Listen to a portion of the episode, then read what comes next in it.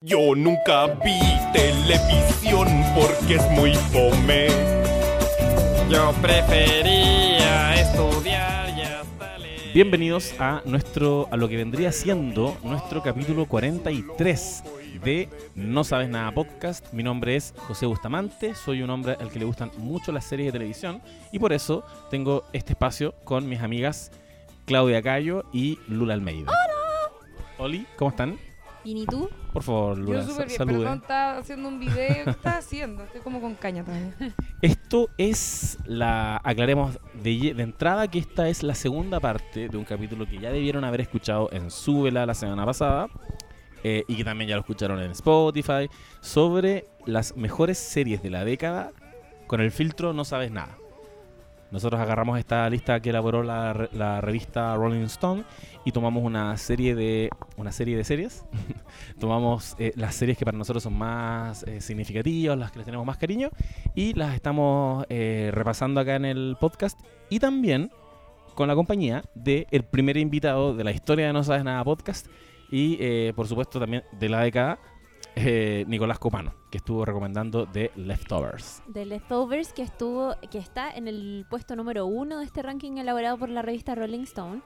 Eh, y ahora nosotros también vamos a, vamos a seguir revisando otras series que también son parte de este ranking y que en lo personal a nosotros nos gustan o creemos que hay que resaltar o recomendar porque fueron de lo mejor de la década. Importante, esto es una nota al pie, que es que hay muchas series que están siendo parte de este ranking que nosotros ya comentamos en extendido en este podcast. Por ejemplo, Bojack Horseman, Por The. Handmaid's Tale, Black Mirror. ¿O no? Black Mirror no está en el ranking. Creo que sí, Bueno, Debería. ya ni estoy segura. probablemente esté. Eh, pero, Pero pero, ya hemos Fleabag, hablado de ellas. tú. Por ejemplo, Claro, Fleabag. y hemos Claro. hablado en extenso, entonces Chernobyl. no volvimos Sí. a ellas. Exacto. Para no redundar, porque ya le hemos tirado flores en capítulos de quizás cuánto rato. Eh, y ahora es como reseñas de series que a lo mejor no vamos a comentar tan en extenso. para que puedan para que puedan conocerlas también y, y, y que escuchen la opinión que nosotros tenemos de eso. Exacto. Claro. Básicamente. Porque también es, es un poco reivindicar esas series que, que no sé, como que hay series que, por ejemplo, solo de las que vamos a comentar acá, que solamente vi yo. Entonces yo aquí vengo a defenderla y todo eso. Y así también el José, no sé, por ejemplo, ha visto...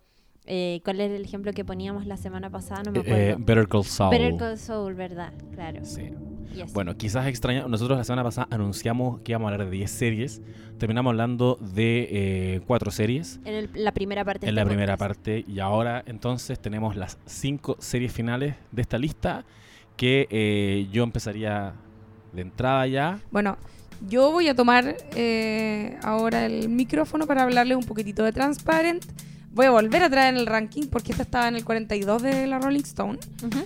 Eh, y yo, bueno, tiene sus razones, yo creo, de por qué eso puede haber sido así. Me llama la atención que una serie como Watchmen, siendo tan nueva, haya ocupado un lugar tan arriba en el ranking. Pero lo puedo entender a partir de lo que dices, que si es una serie, eh, miniserie, en el fondo, o de una sola temporada, No sabemos, pero... pero aparentemente es así, o al menos cierra muy bien la historia, que eso, eso yo creo que es muy importante. eh, el final de las historias eh, es lo más difícil de hacer y es muy importante porque es con lo que uno se queda muchas veces, que es la razón de por qué uno pela tanto a Lost a veces y qué sé yo. Eh, bueno, Transparent es el caso de una serie que lamentablemente no tuvo un buen final, pero debido a otras razones externas, al, o sea, o propias de la- de la- del equipo de la serie, pero no del- de la trama, digo. Y quiero partir no hablando de lo malo, sino de lo bueno. Y la razón de por qué yo elegí esta serie es porque es una serie eh, muy acorde a sus tiempos. Habla sobre la cultura trans y a la vez sobre los secretos de familia. Eh, y lo que yo más rescato, eh, que por un tema personal, es que habla sobre algo que a mí me apasiona mucho, que es la posibilidad de vivir muchas vidas en una sola vida. ¿Ya? Para contarles un poquito de qué se trata la historia, Transparent trata de una particular, particular, ya me fui a la mierda, ¿Qué diría Freud? de una particular familia judía compuesta por padres separados e hijos adultos. Remarco esto porque, por ejemplo, la hija menor tiene 30 años. Eh, es decir, ya tienen sus vidas hechas completamente. De hecho, la, la madre ya tiene una pareja nueva, etcétera. Y todo comienza cuando el padre confiesa que ha comenzado su transición y ahora, hacia, hacia mujer, digamos, y ahora se llama Maura. Eh, y los otros miembros del clan, más que rechazarle, le aceptan. Pero poco a poco, a partir de esto que ha ocurrido, que ha remecido a toda la familia, comienzan a cuestionar otros elementos de su vida que creían seguros y zanjados. ¿ya? ¿Por qué digo esto? Porque creo que si esta historia, por ejemplo, se hiciera en Chile, lo más obvio es que uno de los hijos, no sé, pues la hija, hay una hija que es la mayor, que tiene hijos chicos y como que lleva una vida un poco más tradicional. Eh, en, la, his- en la versión chilena, yo creo, sería como, no sé, una guana full de derecha, conservadora, que no le dejaría ver a los hijos, ¿cachai? Como que se irían en esos conflictos más obvios, pero no. La- eh, es todo lo contrario, en la serie todos aceptan a Maura, ¿cachai? No, no va por ahí la historia finalmente. Em, tiene que ver con temas mucho más profundos y eso yo es lo que más rescato de la serie. Bueno, también es importante mencionar que esta serie fue creada y dirigida por Jill Soloway, quien eh, a su vez se identifica como no binaria y miembro de la comunidad LGBTIQ, por supuesto. Eh, ella además fue guionista de Six Feet Under, que también, ella no es la creadora, el, el- eh, el creador es Alan Ball, qué sé yo, eh, pero escribió en una serie que también se trata de una familia, que también se trata de alguna manera de la pérdida del padre y cómo éste empieza a existir de manera distinta. No digo que cuando alguien eh, sal- se, se re- revela con B corta co- como trans significa que muere, pero sí deja de existir su, su identidad anterior. Por lo tanto, sí hay algo como que yo puedo como relacionar ahí un poco. Eh, la serie está bellamente dirigida, pero así a otro nivel. Yo encuentro que se nota demasiado la mano eh, de Jill Soloway. De, de ella, cuando empezó la serie, se identificaba, creo, o, quizás hasta el momento, como mujer. Luego pasa esta no, no binarismo. Eh, pero se siente esa delicadeza en la dirección eh, y en, en cada detalle, desde las tramas que son muy volubles hasta los detalles más íntimos de cada personaje y la delicadeza con que estos son narrados. Eh, y lo digo porque yo creo que cualquier persona que vea un par de capítulos se va a dar cuenta de eso. Que es como, al principio no cacháis muy bien para dónde va la micro, porque efectivamente, como no se trata de, de oponerse a la transición de Maura, eh, empezáis a tener que como a ver, como tratar de descubrir qué es lo que te están contando realmente y algunas tramas demoran bastante rato en detonarse, ¿ya? Sobre todo la de la hija menor que la, la interpreta Gaby Hoffman, que es una tremenda actriz además, que también participa, participó en, en Girls. Y en la película de... mm, ¿Casa de muñecas? No, eh, Crystal Fairy. Ah, sí, es que yo no la vi, pero Ah, ¿no la de- viste? es de Sebastián Silva. Silva. Sí, de Sebastián Silva. Bueno, Es chileno. eh, ¿Sashi? Como decía entonces, más que hablar solo de la transición de Maura, la historia cuenta la vida de todos los otros integrantes de la familia con una perspectiva muy contemporánea y desprejuiciada, totalmente.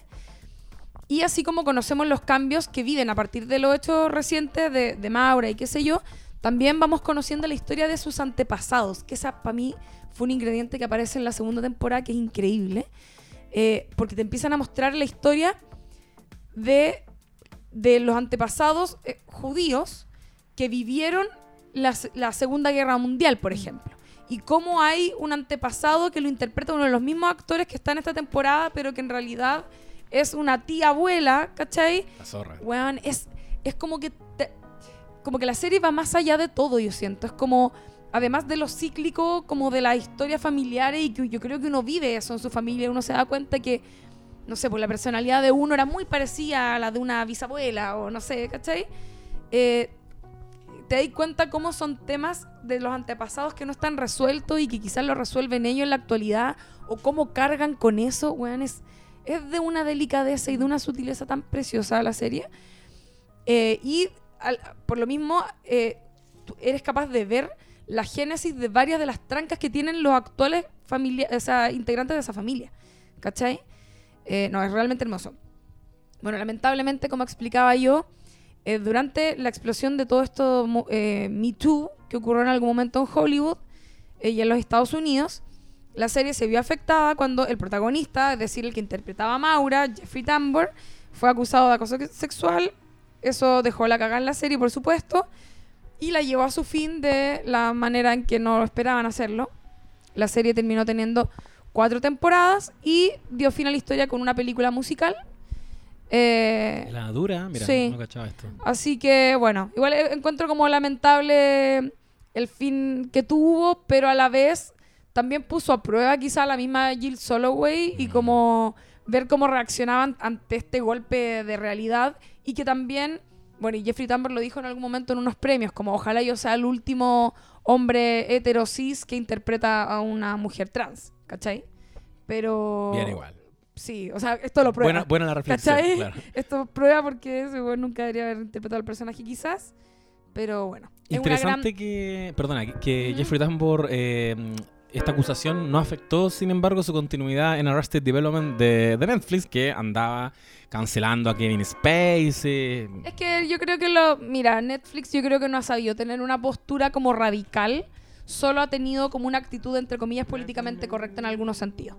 Sí. Pero... Pero esto, lo del escándalo ocurrió... Mientras estaba la serie andando. y, Antes de la última temporada. Tuvieron Ah, que eso hacer la cuarta temporada y el final sin el personaje y como que un poco gira alrededor de la idea de que este Claro. personaje ya no está. No, no, no, sí, pero lo decía porque tú decías ahí que en Arrested Development para la última temporada, ah, eso ocurrió después. Había po. pasado un tiempo, de hecho. Yo creo Ah. que dejaron pasar un tiempo y no como estaba que... grabada de antes. Claro. Lo que pasa es que sus No, acusaciones, si, te- si lo entiendo, si recuerdo bien, tenían que ver con acoso sexual a una de las integrantes, de hecho, de la serie, Sí. Que es trans, que... eh, uy, se me olvidó el nombre, pero la, la sigo en Instagram. que, es, es que es claro que te gusta. Es demasiado no te acuerdas del nombre, pero la sigues en Instagram. No, porque tiene, parece que tiene un nombre que no sé si es como el real en el Instagram. Ah, ya. Bueno, perfil. Y mm, como que la- le había hecho como unas insinuaciones muy, eh, muy desubicadas y muy eh, pasando a llevar como su espacio físico. Pero además, en Arrested Development también se había comentado que él había sido eh, agresivo con, el person con, la, con la actriz que hacía Lucille, a su esposa en la Sí. serie. Entonces, claro, hay, pro- hay problemas con ese personaje. Es un guan más viejo. No me sorprende que esos, esos actores tengan ese tipo de actitudes. Pero tampoco lo justifica, por supuesto. Pero bueno, eso dio fin a la serie. Pero sigue siendo una gran serie. Es una de las series con las que más he llorado. Es un, es un dramedy. Tiene algo de comedia, pero también tiene muchísimo de drama. Eh, y está, está. Quizás es más drama en realidad ahora que lo pienso que dramedy. Pero está muy buena. A mí me gustó bastante lo que la vi, no la he terminado, pero de hecho la, la empecé a ver porque tú me la recomendaste o siempre la recomendaba y como, no me acuerdo si en el podcast o fuera, pero cada vez que hablábamos constantemente salía Transparent como en conversación y era como, wow, véanla, véanla. Y cuando contraté Amazon Prime y caché que estaba, fue como, ya, bacán, la empecé a ver y... Y puta, 12 reflexiones. Eso que decías tú de lo, de lo familiar está súper interesante porque no, no muchas veces somos conscientes de cómo cargamos con traumas incluso que no sabemos que tenían nuestros abuelos. Es como, y tú decís, ¿cómo chucha es posible que si yo, que nunca supe que mi abuela o mi bisabuela o algún pariente cercano pasó por alguna wea, yo esté cargando con ese peso?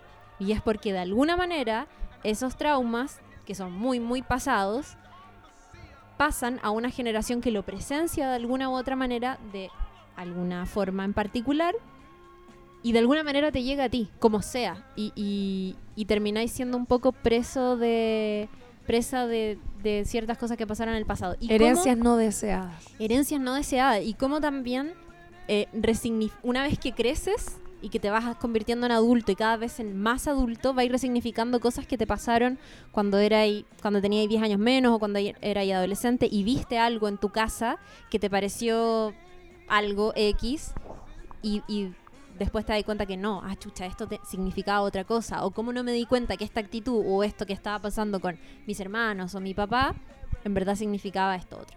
Oye, eso, eso, Y eso está muy bueno. eso en la serie aparece. Voy a contar un poquito de una trama. Por ejemplo, porque los hijos son tres. Una hermana mayor, un hijo del medio y la hija menor, que es como la más confundida, que es, es como más de nuestra generación. Y el, el hijo, ponte tú, eh, ha- hacen toda esa relectura. Lo que yo decía de los secretos familiares, creo que algo que no está de manera explícita en la serie, pero que empieza a aparecer brígidamente y que de hecho casi que en un personaje se salva de eso. Y la misma Maura también, eh, por haber vivido un secreto eh, tanto tiempo, eh, empezáis a ver cómo también afectó negativamente a su familia a partir de eso mismo.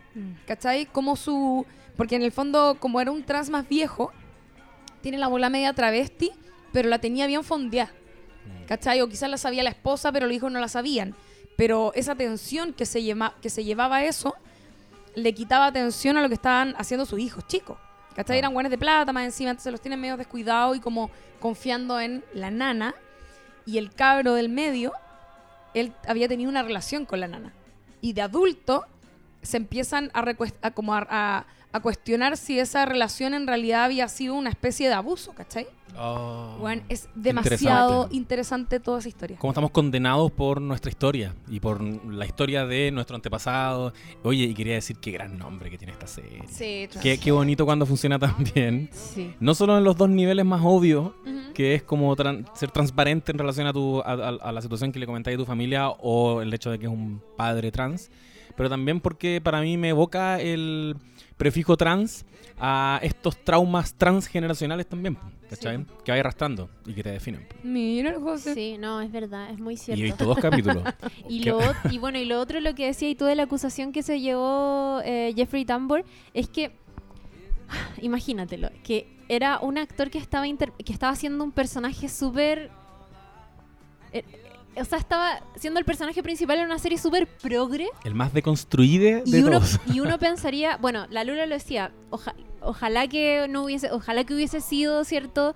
Eh, una persona trans realmente quien interpretara ese personaje. Pero bueno, filo, le tocó a él y whatever. Pero a lo que voy es que eh, la cagó que tú pensáis que hasta en los contextos más progre no te encontráis con ese tipo de cosas. Y, y no, po.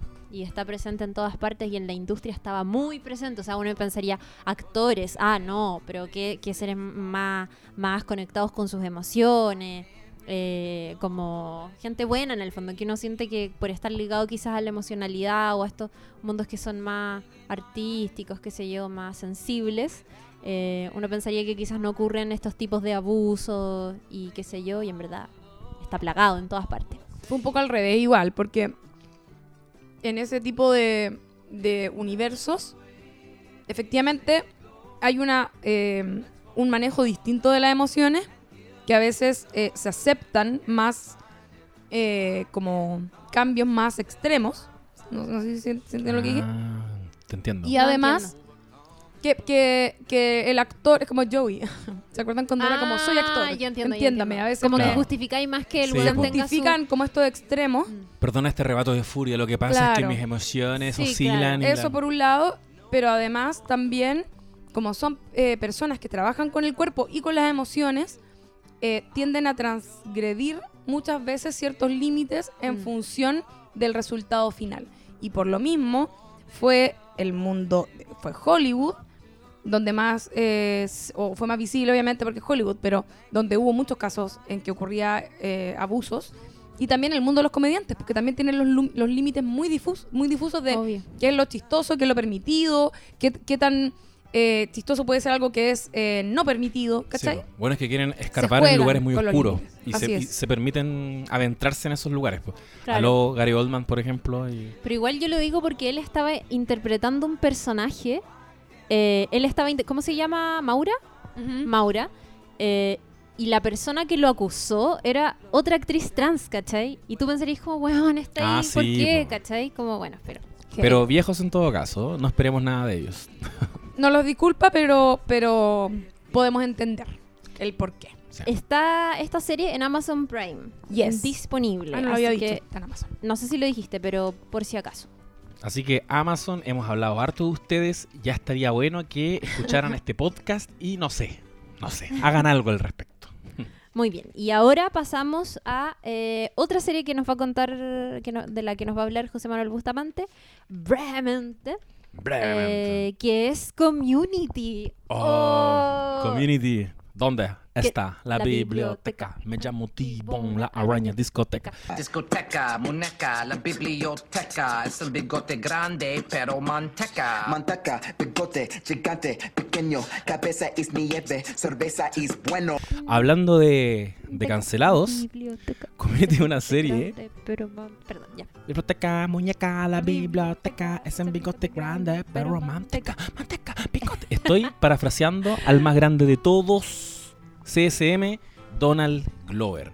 Y Ojalá atrevo- nunca cancelarlo. Mira, Está más cancelado. No, está como semi cancelado. ¿Semi? Ah. Sí, porque es como. cancelando a todo Es el medio acuático, sí, es medio acuático. ¿Sí? Sí. Oh, ya. No. Es medio facho. No. Ah, sí, caché. Tiene una cosita y además yo les dije, la verdad es me vi Atlanta de nuevo y era súper ofensivo con, con, como con los trans. Escuchen nuestro capítulo de Atlanta, lo dijimos en ese episodio. eh, bueno, hablamos de que cuando te metes en esos espacios, reírte de un transracial, eh, estás también riendo de otras cosas. porque, ¿cachai? No, y, y se ríe directamente de una loca trans en un capítulo. Ya, pero... Ah, sí me acuerdo. En la comisaría. Yes. Eh. Community es una serie de la NBC que se estrenó en septiembre del 2009. Es una serie de Dan Harmon, cancelado también. Qué lata. Mira, quiero decir que es un nivel de, de cancelación. No, irreverente. Tan Harmon. Sí, irreverente. sí. Lo, lo que pasa es que una, una de las guionistas que trabajó con él lo acusó de como abuso laboral. Como que el weón era particularmente pesado con ella. Y le, le cagó la existencia durante todo el tiempo que él trabajó, que ellos trabajaron juntos. Y, mm, y el weón le pidió disculpas y ella dijo como que me paso por la raja tus disculpas y no pude superar esa weá durante mucho tiempo y marcó todas mis otras experiencias laborales. Pero quiero hablar de Community. Dan Harmon, eh, o sea, Community es una serie que describe eh, la historia de la amistad de un grupo de amigos que estudian en una community college llamado, llamada Greendale. Está integrada por eh, un grupo de personajes que enumerándolos, está Troy, está Aved, está Jeff, está Annie, está Brita, eh, está Shirley, eh, está Pierce y creo que no se me va ninguno. El director. No, yo estoy hablando solo de los amigos. Ah, ok. No, no, es que el director es lo más grande. Otra Pero- cosa. En el piloto vemos eh, a, a Jeff, un, un abogado. No, qué grande, ¿quién acaba de llegar acá? Llegó nuestro invitado. Sí. ¿Cómo está? Bueno, No lo, no, no lo vamos a presentar todavía. Se va a sentar acá y va a escuchar cómo terminamos este bloque. Jeff es un abogado que está haciendo ejercicio ilegal de la profesión.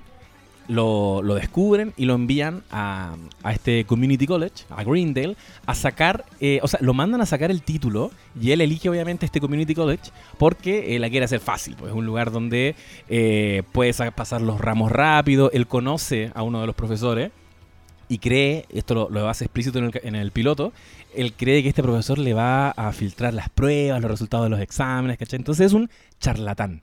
Es un personaje, aparte que, que está interpretado por eh, Joel McHale, particularmente atractivo. La serie se hace cargo también de eso. Siempre lo, lo molestan por ser eh, muy seductor, porque siempre le funciona con las mujeres. Se vuelve naturalmente en el líder de este grupo de amigos.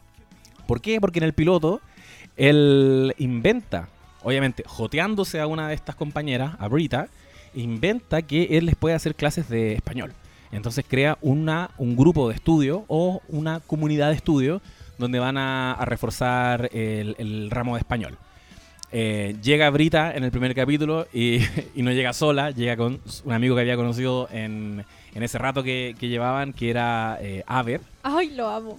Aved es un personaje que yo entiendo que tiene Asperger y eso le da un potencial cómico tremendo, partiendo por el hecho de que se hace muy consciente de que están viviendo una ficción televisiva.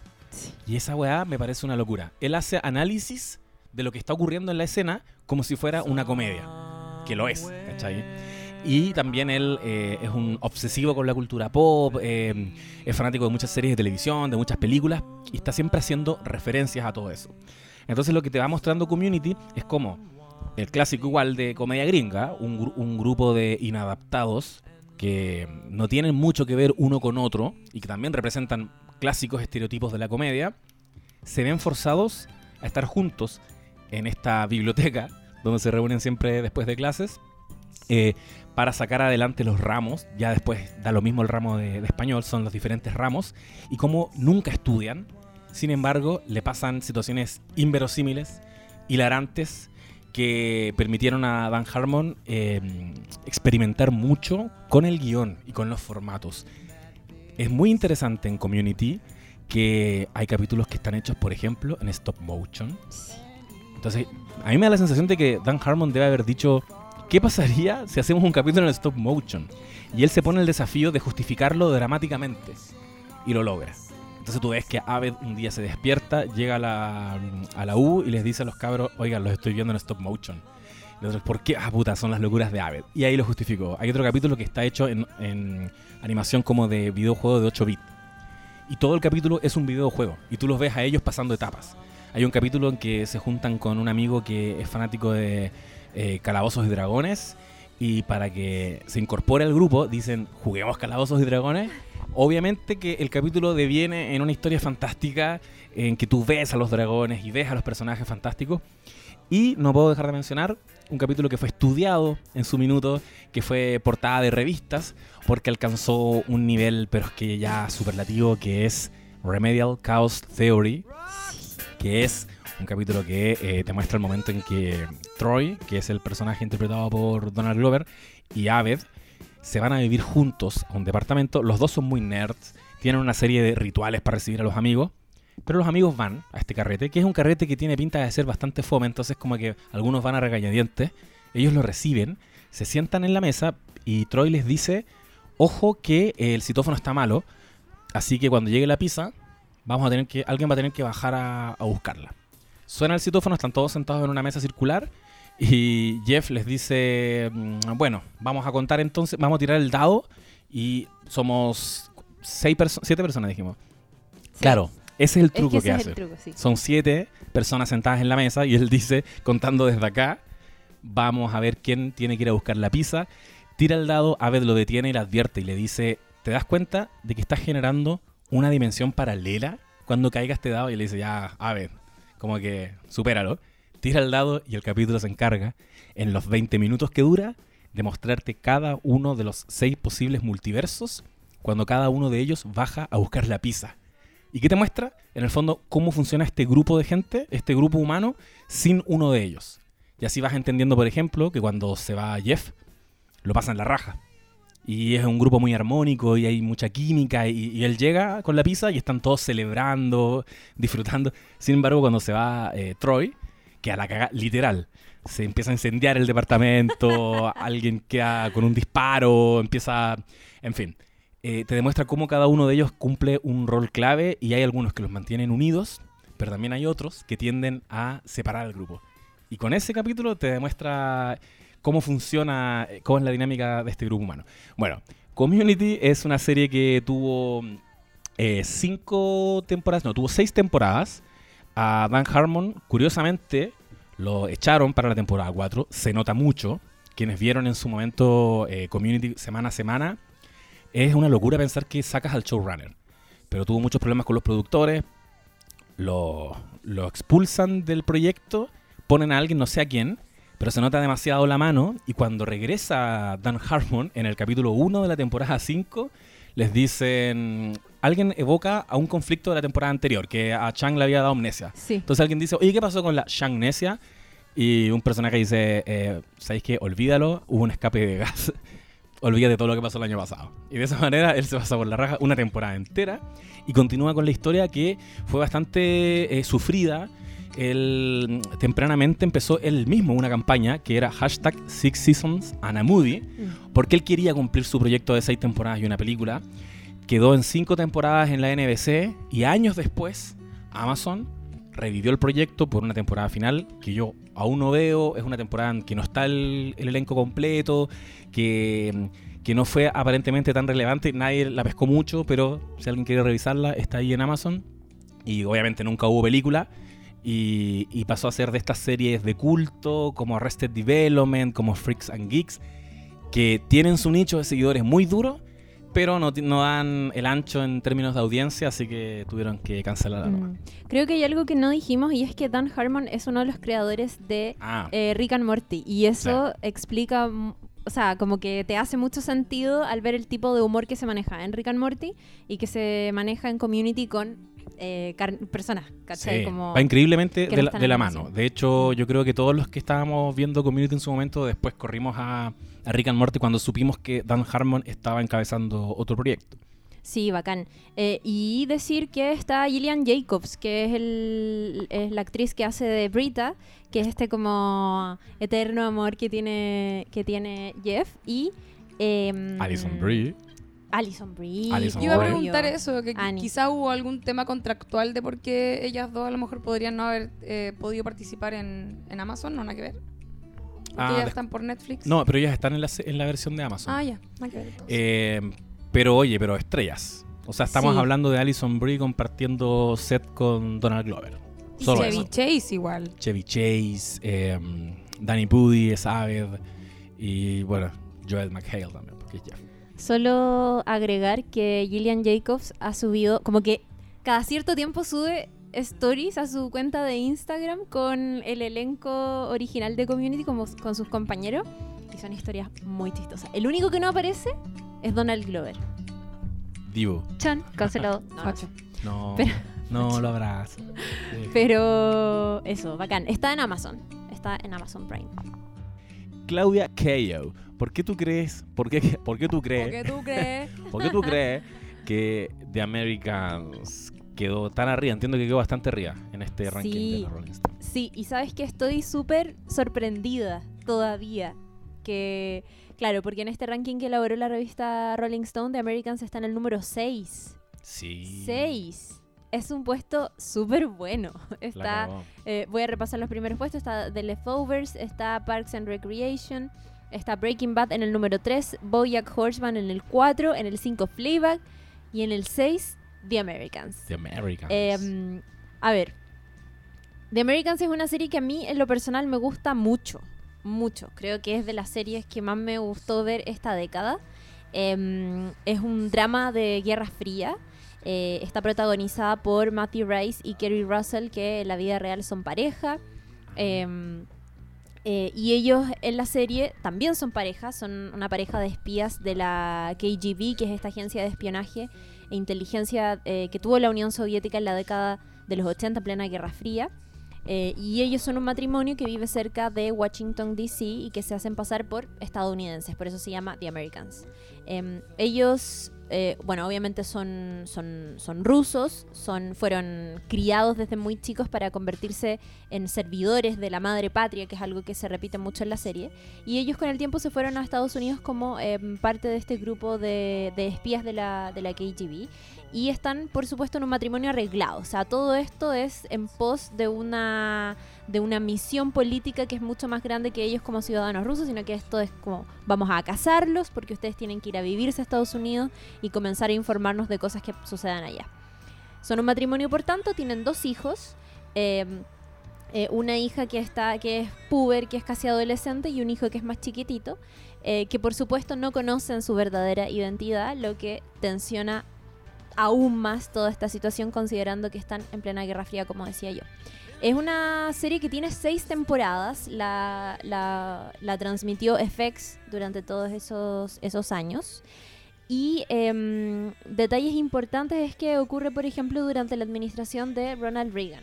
Eh, son estos dos espías, ¿cierto?, que están infiltrados, que, que viven como dos ciudadanos más. Sus hijos, que eran los que yo decía, está Henry, que es el más chiquitito, que no sabe nada. O sea, es un niño súper americano, con una identidad muy americana, muy...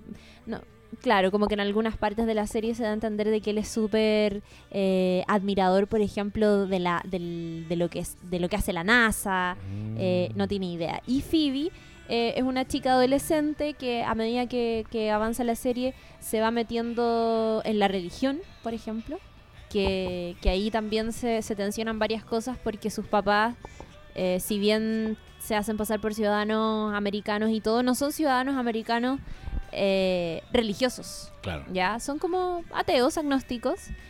Y Son en, comunistas. y en el fondo, ellos, sus personalidades comunistas, son ateos, ¿cachai? Sí. Creen que, que la religión es lo, lo peor que le puede suceder a sus hijos, pero como tienen que cuidar esta imagen y, y toda esta, esta misión más importante que tienen, obviamente que ahí no, no dicen nada, pero se tensionan algunas cosas. Em, ellos son un matrimonio que durante el día lideran una agencia de viaje eh, y durante la noche hacen diversos tra- eh, trabajos de espionaje. Eh, ahí también obviamente hay todo un tema de personificación, ellos tienen como un tremendo arsenal de pelucas, de cosas que los permiten transformarse en las más diversas personalidades, o sea, hacer de personas que, de hombres o, o de mujeres que tienen su misma edad o que son mucho más jóvenes o que son muchos más, más viejos también. Eh, y la serie comienza, The Americans arranca cuando en el barrio en el que ellos viven, llega, eh, se cambia de casa, llega a vivir, onda, al lado de ellos, un agente de contrainteligencia que se llama Stan Beeman. Eh, y eso obviamente le, le da al tiro un- un- un- una tensión que es súper heavy porque ellos constantemente están en una posición de que cualquier cosa sospechosa que pueda suceder a su alrededor o alrededor de sus hijos puede significar que Estados Unidos ya sabe que ellos son espías Claro. y por lo tanto tienen que estar siempre como en un plan de contingencia de qué hacer si es que los pillan y qué sé yo. Eh, Stan Beeman está interpretado por este actor Noah Emmerich, em, que es este, este agente de contrainteligencia que él no sabe, él no sabe que sus vecinos, o sea, o sea no, no llegó a vivir a ese barrio porque, sus porque sabe que ahí hay unos espías, sino que es como cosas de la vida. Eh, y por supuesto que, que al comienzo ellos como espías no saben si esto es a propósito o no, y tienen que ahí eh, develar ciertas cosas y, y con el tiempo comienzan a hacerse amigos. Esto- Amigos, muy buenos amigos. Esto es parte de la temporada 1.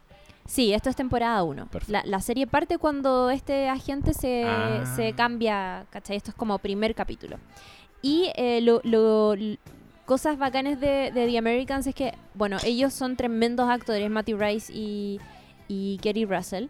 Eh, Kerry Russell interpreta a Elizabeth, que es una, que es una mujer rusa que está súper comprometida con la causa. Ella da todo, todo, absolutamente todo por eh, la madre patria que, de la que ella habla. Salud, amigo, toma agüita. Y, y Philip, que es su, su esposo, es un, es, un, es un espía, pero que quizás se ha acostumbrado demasiado al estilo de vida gringo. Eh, y eso provoca conflicto incluso entre ellos porque pese a que son un matrimonio eh, y, que han llegado efectivamente a tener sentimientos por el otro, porque están en una causa común, qué sé yo, o sea, es, es un matrimonio que si bien está arreglado, ellos con el tiempo han llegado a quererse, han llegado a amarse. Y, pero sí pasa que eh, Philip quizá está ya como harto acostumbrado a la vida gringa y en algunos puntos ha llegado incluso a quererla. Y Ah. eso es algo que, que a Elizabeth, que está súper comprometida con la causa, le genere ruido porque... eh, ¿Cómo, po? Como, Sí. como si tú, a ver, acá estamos haciendo una pega, no estamos jugando nuestra vida por un proyecto político social que es mucho mayor y, y te veo a ti, esposo mío, que está ahí como amando la vida gringa, como Qué ojo ahí. Y eso también es una tensión que recorre largos capítulos de la serie y varias temporadas porque eh, si bien ellos son un matrimonio y han llegado a quererse, eh, tienen que estar dispuestos a delatar al otro si es que saben que el otro está, cierto, remando para el lado contrario, ¿cachai? Em, sus hijos obviamente no saben nada de, de Rusia y aman esta vida eh, americana, comillas. Eh, y siempre la serie está tensionando en lo que qué pasaría si es que sus hijos supieran esta verdad. Eh, sucede que en algún momento su hija se vuelve muy religiosa, era lo que yo te decía. eh, y, algo que me gusta mucho de The Americans es que supo mezclar muy bien la intriga con los conflictos éticos y también con un drama súper político. Entonces es una serie que e- es dramática y es es súper... La otra vez hablaba con, no, no me acuerdo a quién le dije esto, pero era como, en The Americans siempre es invierno, siempre está Ajá. oscuro, siempre hace frío. eh, y, y nada de eso. Creo que en parte el hecho de que esta serie esté en un puesto tan alto tiene que ver con algo que eh, con el tiempo siento que se ha ido perdiendo, que es que las series tienen que cerrar bien, terminar bien. Hemos comentado muchas veces en este podcast y tenemos te- tantos casos de series que se cancelan con anticipación o que no terminan bien porque se alargan, por Claro. ejemplo. Y hay muchísimos casos. Y, y una de las cosas que, si bien hay, hay una temporada que a mi juicio no estuvo tan buena como el resto en esta serie, eh, algo que sí tiene The Americans es que tuvo un final muy alto. Muy, muy alto. Y yo aquí, onda, me caso y como que lo digo sin ningún pudor, creo que es de los finales, creo que es mi final favorito de una serie en esta década. ¿Cachai? Eh, Lo recuerdo porque fue un hito el final de, de Americans. Sí. Me acuerdo que las redes sociales se paralizaron en torno a eso. No sé si fue hace como dos años ¿Qué, qué año Sí. terminó el 2000? Sí, sí, fue hace. A ver. 2018. Sí, 2018, 2018. sí. Claro. Eh, que yo dije, ¿en qué momento de Americans llegó a esto? Porque siempre estaba ahí, como que uno, yo tenía la sensación sin haberla visto, nada, ni un capítulo, de que es una buena serie que quizás algún día me detenga y la, la revise, pero como que fue creciendo con el tiempo. Y, Muy buena. y llegó un momento en que la gente te decía como, oye, ve de Americans, y cada vez era como más enfático. Aparte que también se fueron terminando otras grandes series que le hacían el peso en su momento, como ya sabemos cuáles, Mad Men, Breaking Bad, que fueron contemporáneas en algún Claro. minuto, y fue quedando de Americans. Y trascendió, y claro, me acuerdo que el final dejó la embarrada. Fue, fue heavy. Sí, y, y sabéis que, eh, bueno, creo que el Copano, Nico, el Nico dijo en el capítulo, lo dijo, no sé si lo vamos a escuchar en este episodio o en el anterior, pero era que en un momento habían tantas series que ver que, que él citaba a alguien, no, no me acuerdo quién, que había dicho como, weón, The Americans es una serie súper buena y nadie la está viendo. Claro. ¿cachai? Que, que fue también un fenómeno de esta década que recién pasó. Pero, pero sí hay algo por lo que yo creo que The Americans también lidera, como, o sea, que está súper arriba en este ranking, es que tuvo un final. Es que se supo terminar de manera bacán la serie, tuvo un final que es súper bueno y de verdad que es como mi final favorito de todas las series que vi que terminaron esta década. Eh, fue emocionante, fue angustiante eh, y como siempre tuvo, tuvo eso que, que ustedes saben que yo valoro caleta en general en las series que comentamos, que es cuando tienen una buena banda sonora. The Sí. Americans tuvo, creo que sus grandes momentos están musicalizados por tremendas canciones que fueron lanzadas en los años en que está sucediendo la historia. Ah, qué hermoso. Eh, y ese es un súper buen cruce. De hecho, el, el piloto de The Americans tiene, tiene uno de los momentos más, de mis momentos favoritos de la serie, que está musicalizada con eh, In the Air Tonight de Phil Collins y que es una escena súper larga y muy, muy bacana. Eh, así que nada, yo súper recomendada. Yo sé que mucha gente no la conoce o que la ha escuchado hablar eh, por ahí. Em, pero yo nunca me canso de decir que, que la vean. Es, es larga porque es una serie dramática, son capítulos largos, son varias temporadas, pero, pero vale la pena absolutamente verla. Es un súper buen drama y como les decía, es, es, es lo bacán que tienen estas series, porque son dramas familiares, atravesados por una hueá política que es muy fuerte y, y por cosas éticas también. Está- Entonces está muy buena. ¿Cuántas temporadas tiene? No sé si lo dijimos. Tiene, eh, sí, tiene seis temporadas. Ah, Tiene seis temporadas y eh, recién ganó el para su- a, propósito de su final, de su tremendo final y de su última temporada, es que ganó un Globo de Oro a mejor serie dramática. Esto fue en la ceremonia del año pasado.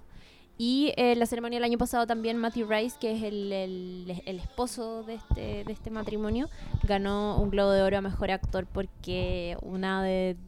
Bueno, el, el último capítulo, el capítulo final de The Americans, tiene una escena que es larguísima, que dura como 7, 8 minutos, eh, y que él está ahí potente. Bueno, es que además para Philip eh, eh, la, la- la historia siempre le tocó que fuera muy pesado para él, por esto que te decía yo, que es que en algún momento aprendió a querer la vida gringa, Claro. ¿cachai? Y por eso era tan complejo. Así que nada, yo todas mis raja. flores para The Americans, que está en el número 6 de este ranking elaborado por la revista Rolling Stone. Excelente. Oye, tengo, yo tengo unas preguntas. Sí, Es que me pregunta leyendo el, el creador y showrunner, me imagino, guionista, toda la cosa. Joe Weisberg Sí. fue agente de la CIA. sí, Ya, a mí me pasaba porque yo quería cachar como de dónde era el loco, si es que era ruso él o qué onda. Claro.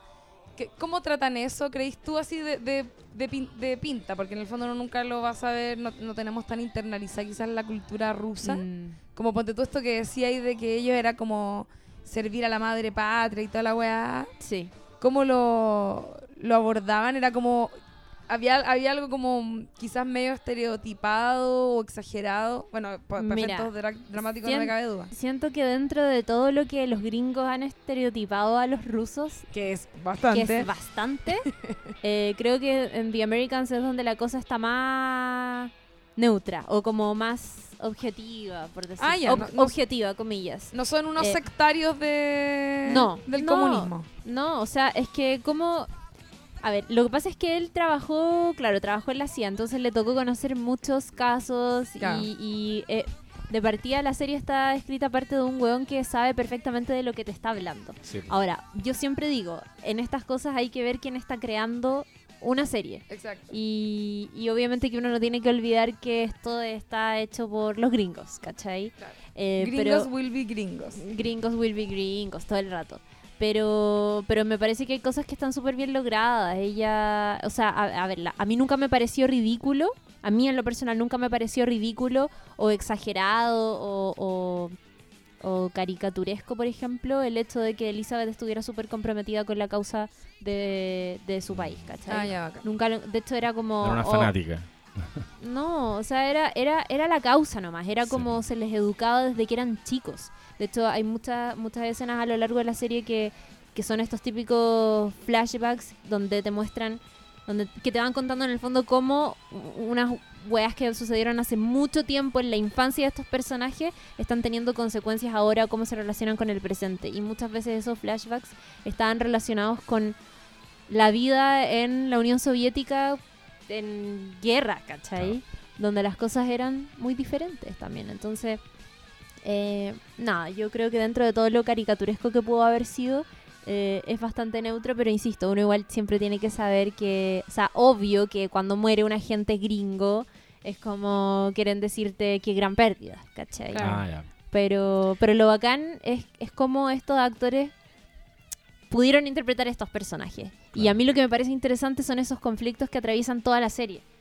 Que Sí. es este compromiso político y social, pero a la, a la vez como tengo una hija que chucha, me salió católica, pero es mi hija, obvio que la quiero, ¿qué Me hago? salió católica, qué Como-.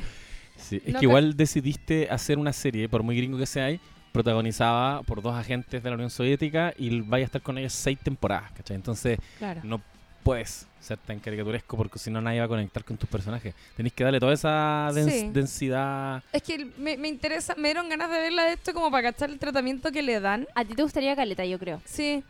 Y además que amo a Kerry, A Kerry Russell. Russell.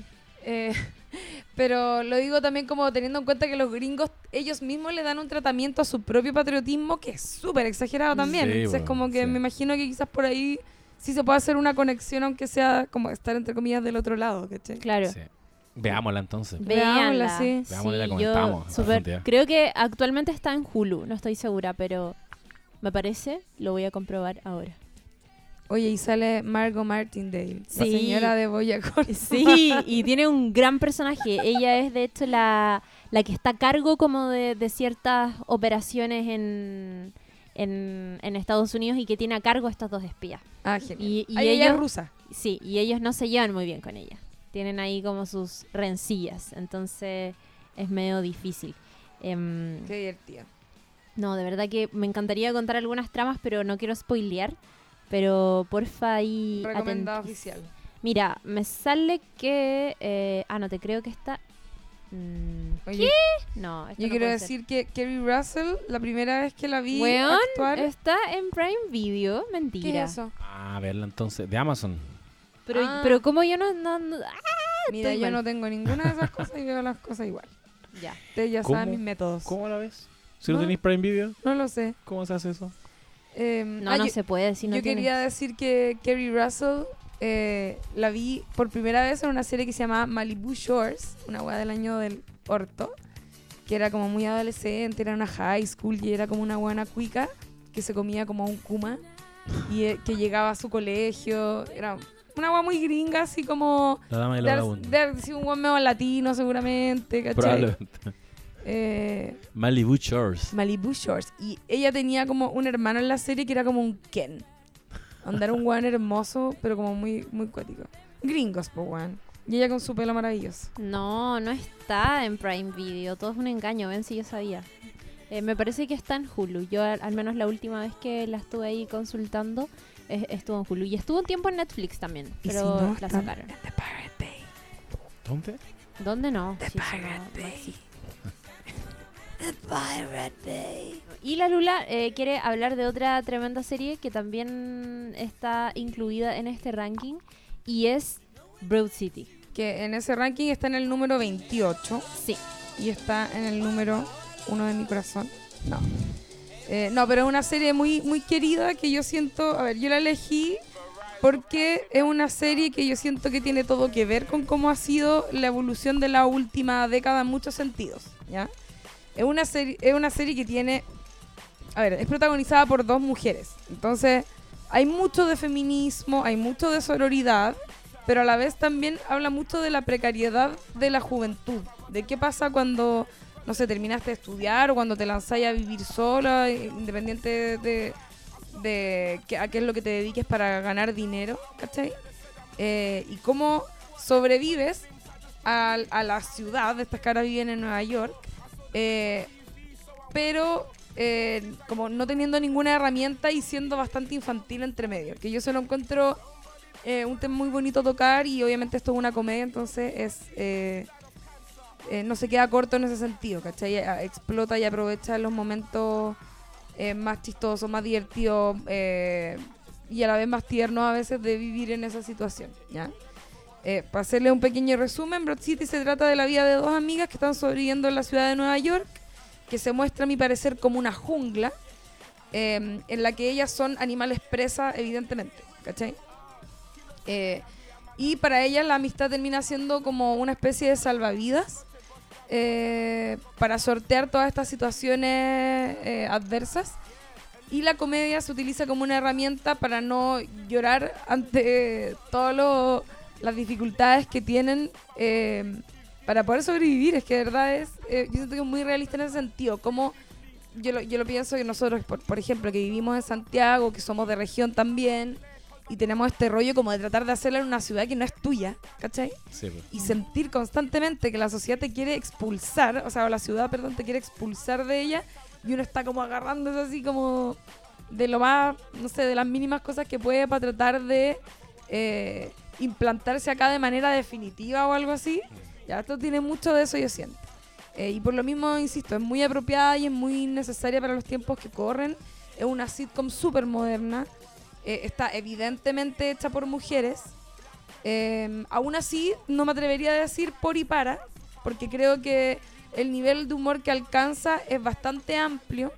eh, principalmente porque se muestran mujeres súper realistas, tanto en sus torpezas como en sus deseos, ¿ya?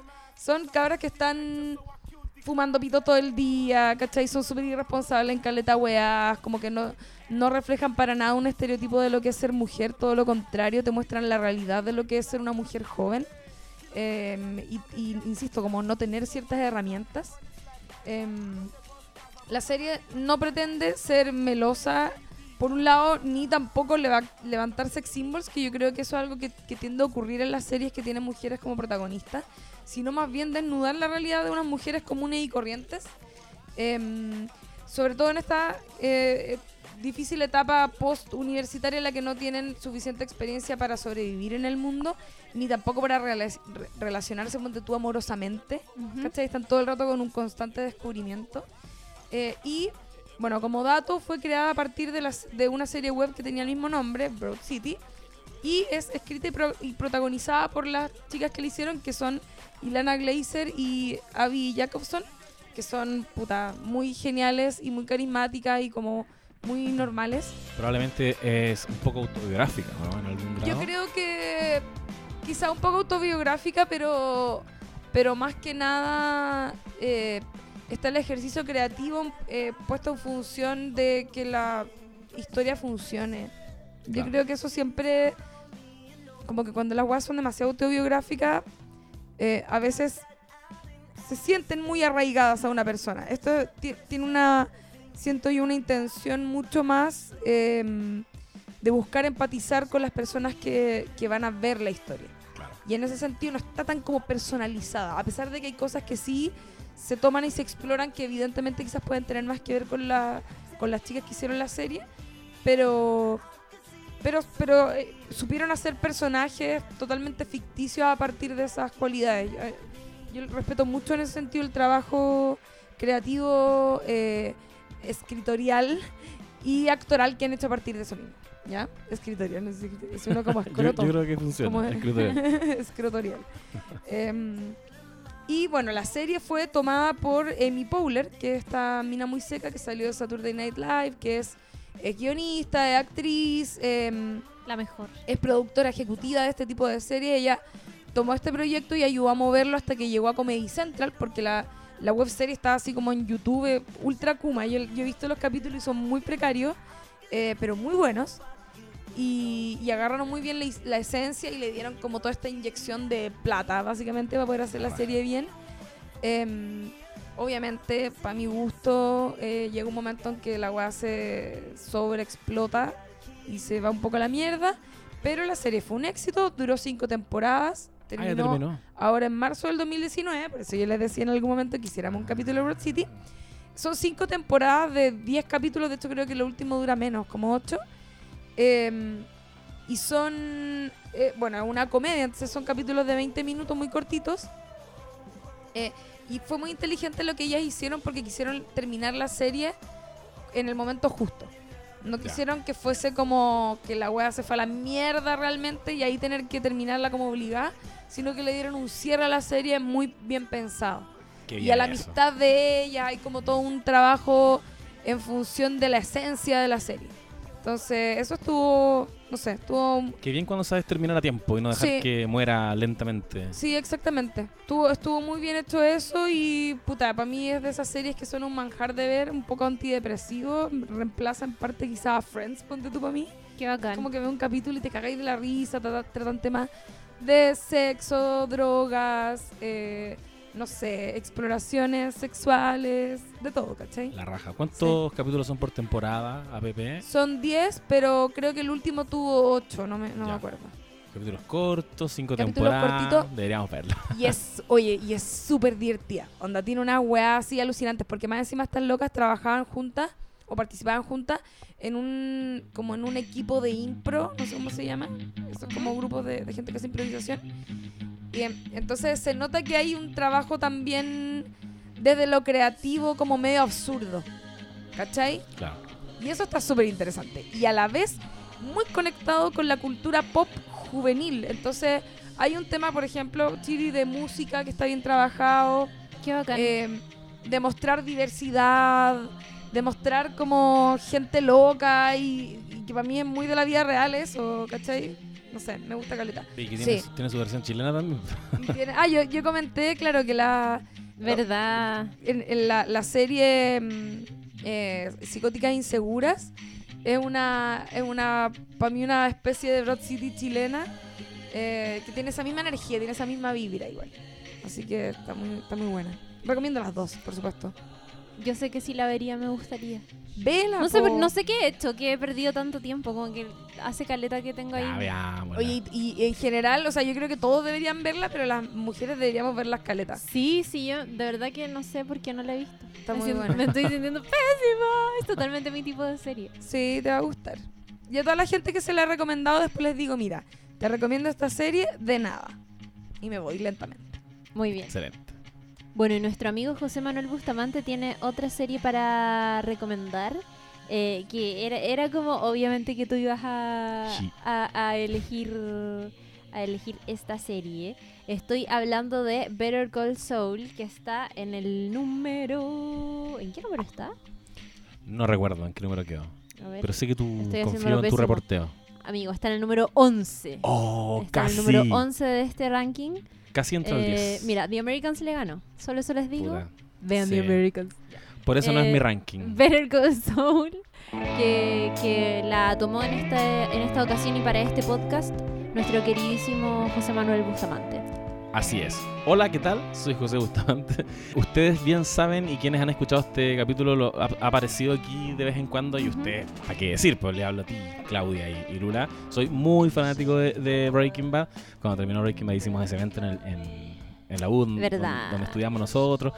Eh, Mi pololo se disfrazó de Skyler y ganó. se- el Nico se disfrazó de Skyler y se ganó unos DVDs que me regaló Fílmico. ¿Qué- ¿Se ganó unos DVD? Ah, no, pues no ganó. Nico no ganó. ¿No ganó?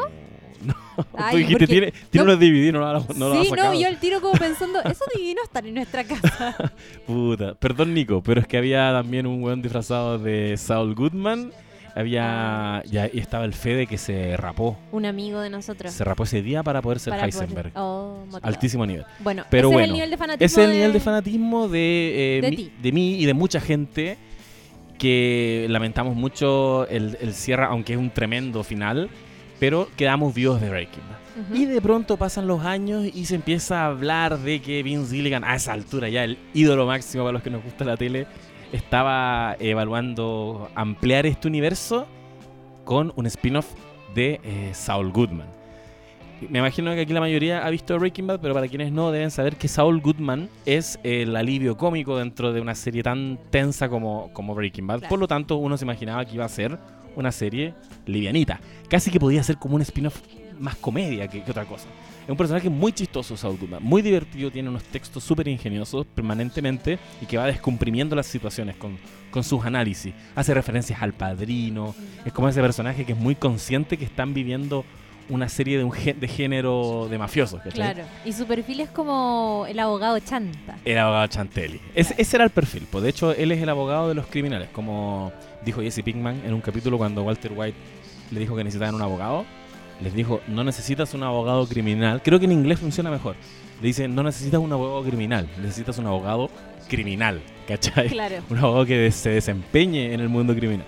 Eh, bueno, Vince Gilligan trabaja este spin-off con Peter Wood, que vendría siendo como el guionista regalón dentro de Breaking Bad. Es el weón que, a ojos de Vince Gilligan, mejor había tomado la posta de, de su obra y, y se dice por ahí, hay artículos que cuentan que Ponte tú tienen una narrativa muy parecida. A ambos les gusta mucho que la serie eh, te narre con acciones más que con diálogos. No son tan amigos de los diálogos. Ujú. Cuando hay diálogo, el diálogo tiene que quedar pero muy bien puesto y muy bien justificado. Y, por ejemplo... eh, Iba a decir que apoyo totalmente yo eso que acabas de también. decir. Me encanta. Suena muy tradicional en ese. No, que me gusta mucho eso porque ellos, ponte tú, decían que Peter Good llegaba como con el guion y le decía como, Vince, Vince, este capítulo tiene 10 páginas sin diálogo. Y era como, weón, lo hiciste y se abrazaban. Era como, eso es lo que necesitamos. Es, y, y uno lo ve en personajes como Mike, por ejemplo, que es un weón que eh, ejecuta mucho. No habla, es, un silencioso. Y de repente te lo muestran como moviendo una tuerca y no entendís para dónde va. Y en la mitad del capítulo recién uno dice, ah, este weón estaba haciendo esto. Bueno, ese es Peter Wood, el escritor estrella de Breaking Bad. Se junta con Vince Gilligan y trabajan el, el spin-off. Yo creo que lo más relevante de, de, este, de esta serie que es spin-off y también es precuela, que se estrenó el, el 2015 en Estados Unidos Ujú. y que se hizo, la hizo AMC nuevamente, pero esta vez en alianza con Netflix, que eso es súper relevante porque es también una serie muy Netflix. Me atrevo a decir que por ahí hay una temporada igual que, que le sobra. Y esa es la temporada en la que uno dice, puta la wea Netflix. Pudieron ser, esta temporada pudo ser dos capítulos. Esta temporada pudo ser un mail. Fuck. Ya, esa weá que era que antes no pasaba tanto. Eh, o bueno, pasaba. Igual siempre pasa. No, pasaba. Es que después podemos profundizar, pero yo Eh, siento que... ya. que- Algún día podríamos hablar en profundidad de por qué las series son series, básicamente. Sí, bueno, está bien. Estrenan este spin-off slash precuela eh, sobre Saul Goodman, Ajá. que eh, transcurre años antes de que siquiera se cruce en la vida de, de Walter White. Y el primer punto importante es que ni siquiera se llama Saul Goodman, se llama Jimmy McGill. Y al toque ya te instala un enigma, una interrogante activa fundamental que te mantiene muy atento, que es en qué momento este huevón, por ejemplo, se cambia el nombre. ¿Y por qué se cambia el nombre? Y así la serie va sembrando muchas dudas que van poniendo en valor el hecho de que sea una precuela. ¿cachai? Como que no se lo farrearon. Por ejemplo, eh, Jimmy McGill parte rodeado de mucha gente que tú no ves en Breaking Bad. Y la mayoría de esas personas son personas adorables. Por ejemplo, eh, yo creo que para todos los que hemos visto esta serie, ya a esta altura estamos enamorados de la polola de, de Jimmy McGill, que es como su andante, como que van y vienen, pero que son fundamentalmente muy buenos amigos. Su partner, que es Kim. Y sin embargo sabemos que Kim no existe Temporalmente en Breaking Bad. Entonces, esa yo creo que, de hecho, esa debe ser la gran interrogante de esta serie. Porque Breaking Bad manejaba más la, la interrogante de en qué se va a convertir Walter White. Sabemos que, que va caminando derechito hacia la oscuridad. Sabemos que va a ser malo. Pero ¿qué nivel de maldad va a alcanzar? Bueno, eh, Better Call Saul maneja esa otra interrogante. ¿Qué pasó con el mundo de Jimmy McGill? ¿Por qué no está Kim, por ejemplo? Y eso es brutal, eso es desolador, porque en el fondo todos queremos pensar que, que no sé, que, que se enojaron y se fue, ¿cachai? Pero sabemos que no. Eh, Sabemos que es obvio lo que le tiene que haber pasado. Y ese momento va a ser brutalmente trágico. Por lo mismo también esta serie, esta serie, perdón, tiene otro valor, para mí muy muy relevante, que es una precuela que te resignifica el canon en el que está inspirada. ¿Por qué? Porque viendo Better Call Saul después de haber experimentado Breaking Bad y de tener tu lectura de Breaking Bad y de haber disfrutado ciertas cosas, otras no tanto, ves Better Call Saul y te empiezan a hacer sentido cosas nuevas. Por ejemplo, que Por ejemplo, Walter White vino a cagarle la vida a toda esta gente. Y es algo que ya te lo decían en Breaking Bad. Mike le decía a Walter White o a Heisenberg, tú eres una bomba de tiempo. Y yo no quiero estar cerca cuando esto estalle. Y uno decía, pero ¿por qué? si es Walter White, ¿cachai? Como que lo queremos, igual est- hemos estado todo el rato con él. Y ahora uno ve esta weá. Conoces, ah, porque algo muy importante que no dije es que también aparece en, en esta precuela Mike. Sí, po. Mike casi parte apareciendo como de forma más tangencial. Es el pelado. Ese es el pelado. Ese, ese es el pelado que era como un weón que, resol- que resolvía situaciones. Era entre matón, limpiaba las escenas del crimen. Pero pa' callado. pa' callado. Un Pa' weón muy callado. discreto que era mano derecha de Gustavo Fring. Aparece Mike cuando todavía no es el Mike que conocemos, que está dando sus primeros pasos en ese ambiente, pero sí, sí es un weón muy duro y que en el devenir de las temporadas empieza a agarrar más protagonismo en Better Call Saul. Llega un punto en la actualidad en que la serie divide equ- equilibradamente el protagonismo en Jimmy McGill y en Mike. Estamos muy interesados en lo que le pasa a Mike. Eh, Mike le dice a Walter White, tú eres una bomba de tiempo y no quiero estar cerca cuando, cuando eso estalle. Uno cuando escucha eso no entiende tanto por qué se lo está diciendo. Cuando ves Better Call Saul ya definitivamente te das cuenta de que tenían todo muy bien construido, estaba todo en equilibrio y la figura de Walter White empieza a convertirse en una sombra que no quieres que los alcance, ¿cachai? Pero sabes que va a aparecer en su vida y por lo tanto ahora estamos tan encariñados con estos personajes que también te empieza a caer mal Walter White como en retrospectiva. Claro. es como, oh, el weón era un buen egocéntrico, ¿cachai? bueno, quizás mucha gente leyó la serie así Como Lula. desde el momento uno. Pero bueno, y eso también es relevante porque Vince Gilligan se ha hecho cargo también de muchas críticas que se le hicieron a Breaking Bad. Y, y él sabe que no es de gusto tan masivo. O sea, es una serie muy masiva, pero, pero conoce a las Lulas Almeida que leyeron la serie de otra forma, entiende que existe ese tipo de público y, y hace la autocrítica, ¿cachai? Que estuvo mal, porque todos sabemos que Skyler en algún momento también se constituyó como un personaje como, no sé, como un medio antagónico, como que lata, la que agua fiestas, que le arruinaba todo a, a Walter White. Y cuando eso, cuando Vince Gilligan leía esos comentarios, él decía, pero ¿qué les pasa, cachai? Misóginos, esta es una mujer que está secuestrada por su esposo. Bueno, igual él hace la autocrítica y dice, ¿en qué estuve yo mal? ¿Por qué configuré así a ese personaje? Y con Kim se redime. Y él intenta crear otro tipo de partner que está generando lo que te decía, eh, que todos la amemos y nos dé mucha pena pensar que no va a existir en la vida de Saul Goodman después y que es un personaje que también lo mantiene eh, como cable a tierra. Es un personaje que trata, a diferencia de Skyler, trata siempre de salvar de forma más desprejuiciada a Jimmy McGill. En el fondo ella dice, yo sé que este weón que se las da de abogado, bueno, eso también es súper relevante, que, nosotros conocemos a un Jimmy McGill que es eh, ya está desempeñándose como abogado, pero no es un abogado criminal. Él es un abogado común y corriente, de medio pelo, que vive a la sombra de un abogado muy exitoso, que es su hermano mayor, que es Chuck. Y eso también te explica muchas cosas. Te explica, por ejemplo, que el viaje de Jimmy McGill, tanto como el viaje de Walter White, son hacia ser respetado, pero Walter White entiende el respeto como eh, alcanzar el poder. Walter White es un huevo muy impotente. No así eh, Jimmy McGill. No existe esa energía tan masculina en él. No hay una weá de que yo quiero construir. No, él no quiere construir un imperio de nada. Él solo quiere, al comienzo, ser validado por su hermano. Porque para él esa es la forma de conseguir respeto. Pero uno como espectador entiende desde el punto uno que su hermano no lo va a respetar nunca, ¿cachai? No lo quiere. Entonces es una historia muy trágica. U- Trabaja en una tensión mu- muy interesante entre el hermano mayor, entre Kim y Jimmy McGill.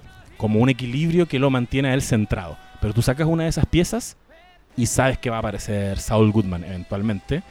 Eh, y por eso también no existe ni Chuck ni Kim en Breaking Bad. Porque Breaking Bad ya el one se metió hasta el cuello en el ambiente criminal. Es una serie que, que bueno, que tiene cinco temporadas, y, o sea, tiene cuatro temporadas, perdón, Acabó. y que no. Y que acaba de ya sacar tráiler de la temporada 5 y que nos tiene vueltos locos a los, a los fanáticos porque conche tu madre. Es una serie que, por ejemplo, no se entrega tanto a la acción como si lo hace Breaking Bad porque esa es una promesa igual dentro de Breaking Bad que es como la vendió Vince Gilligan porque dijo que voy a convertir a Mr. Chips en Scarface. Todo ese componente Scarface que tiene Breaking Bad eh, lo rosa muy tangencialmente Saul Goodman, o sea, eh, Better Call Saul, pero ese no es el mundo de... no es necesario. no es necesario. tampoco. Y de hecho por eso quizás uno también puede entender que existe Mike. Porque Mike eh, acarrea todo ese mundillo más asociado al- a lo criminal. Y de hecho él es el que hace el vínculo entre Saul Goodman y Gustavo Fring. Ah, ya. Está como encapsulado en ese personaje. En, es- en ese personaje eh, que te evoca y te rememora como a los grandes capítulos de, Breaking Bad, pero que es solo eso. Y también es para conocer la historia de Mike. Pero son como esas pequeñas eh, pildoritas de Breaking Bad que tiene Better Call Saul que, claro, no son tan relevantes. No vamos a ver a un Héctor Salamanca estallando eh, en el hospital, ni, ni grandes escenas como muy cinematográficas, porque es una serie mucho más psicológica. Acá lo que queremos saber es cuándo eh, Jimmy McGill se va a convertir en Saul Goodman, y eso va a ocurrir este 2020 en Netflix, y por supuesto ahí vamos a estar eh, esperándola para que la comentemos, porque puta, hay que decir sobre esta serie. Qué bien. Sí. Me, me quedo con ese nombre, Jimmy McGill. Jimmy McGill. Me, me llamo Jimmy McGill. Me quedo con ese nombre. 23 de febrero.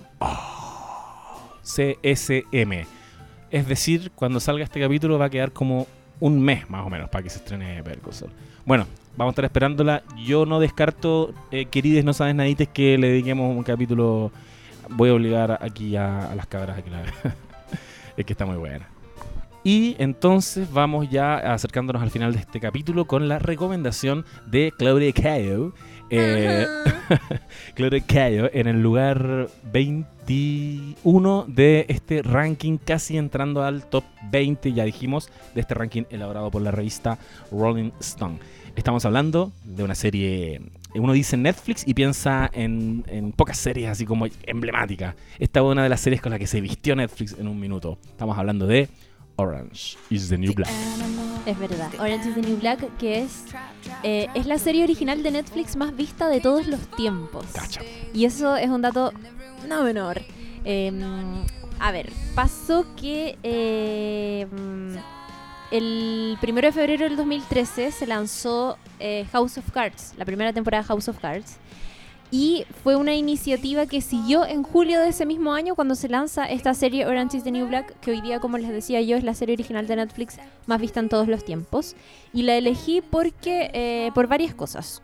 Eh, por esto que les decía que creo que marcó un precedente como en la creación eh, original que tuvo esta plataforma de streaming y en cómo eso hizo que también la serie que mm, esta serie en particular tuviera de partida personajes femeninos muy interesantes y, y que le diera voces a un, a un y presencia en la televisión a un tipo de mujer que normalmente no estamos acostumbrados de ver. Orange is the New Black es una serie eh, creada por eh, eh, Gohan, que es una guionista que trabajó en caleta de series. De hecho, viene de una familia que trabaja mucho en el mundo de los espectáculos. Eh, ella, por ejemplo, es la creadora de otra serie de televisión que se llama Wits, que también es súper conocida. Em, trabajó, por ejemplo, como guionista para series como Mad About You. Eh, estuvo escribiendo también en Friends y colaboró con su hermano porque su hermano eh, David Cohan es eh, era guionista de Will and Grace entonces ella también trabajó Oye, pero que no tenía idea de lo Sí. que estoy diciendo. Qué buen prontuario. Sí, viene de una familia que es muy del espectáculo. Y ella creó esta serie eh, que está basada en un libro que se llama, eh, es un libro autobiográfico de una mujer que se llama Piper Kerman, que se llama Orange is the New Black, crónica de mi año en una prisión federal de mujeres, eh, y que son sus memorias dentro de, de una cárcel de una cárcel federal. Y lo que hace la serie es que cuenta la historia. A ver, Or- Orange is the New Black partió con la promesa de que nos iba a contar la historia de una mujer eh, que se llama Piper Chapman, que tiene una súper buena vida, que de hecho viene de una familia que es media pituca, que está a punto de casarse. eh, pero que de repente es detenida por un delito que cometió hace 10 años, cuando llevaba una vida muy diferente a la que tiene ahora. De hecho, tenía una relación con una mujer, que es el, el personaje Alex, que está interpretado por la eh, Laura Prepon. Por Donna. Eh, claro, que, eh, que fue un crimen que hizo hace, hace mucho, hace muchísimo tiempo. Y es una mujer blanca, bien eh, eh, con estudios, es como mea, o sea, eh, Cuica, privilegiada. Claro, cuica, privilegiada, muy privilegiada, de hecho.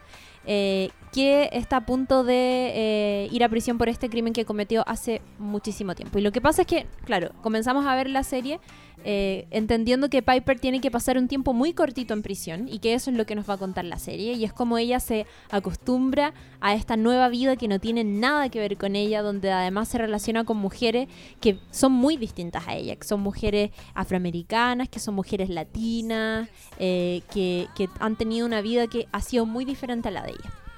Pero con el tiempo nos vamos eh, enterando y la serie también nos va entregando mucho las historias de otras mujeres que están en la cárcel.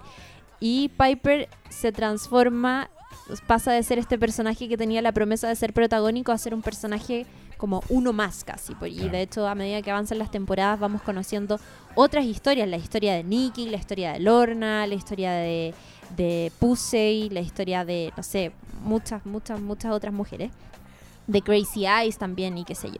Me encantan todos esos personaj- personajes. Sí, es bacán. Bueno, y de hecho, eh, eh, Genji Cohan ha dicho en- muchas veces que efectivamente Piper Chapman, que es este, este personaje interpretado por Taylor Chilling, fue una suerte de caballo de Troya para presentar historias sobre estas otras mujeres que eran latinas, que eran mujeres negras, mujeres mayores también, em, de diferentes clases socioeconómicas, etcétera, etcétera.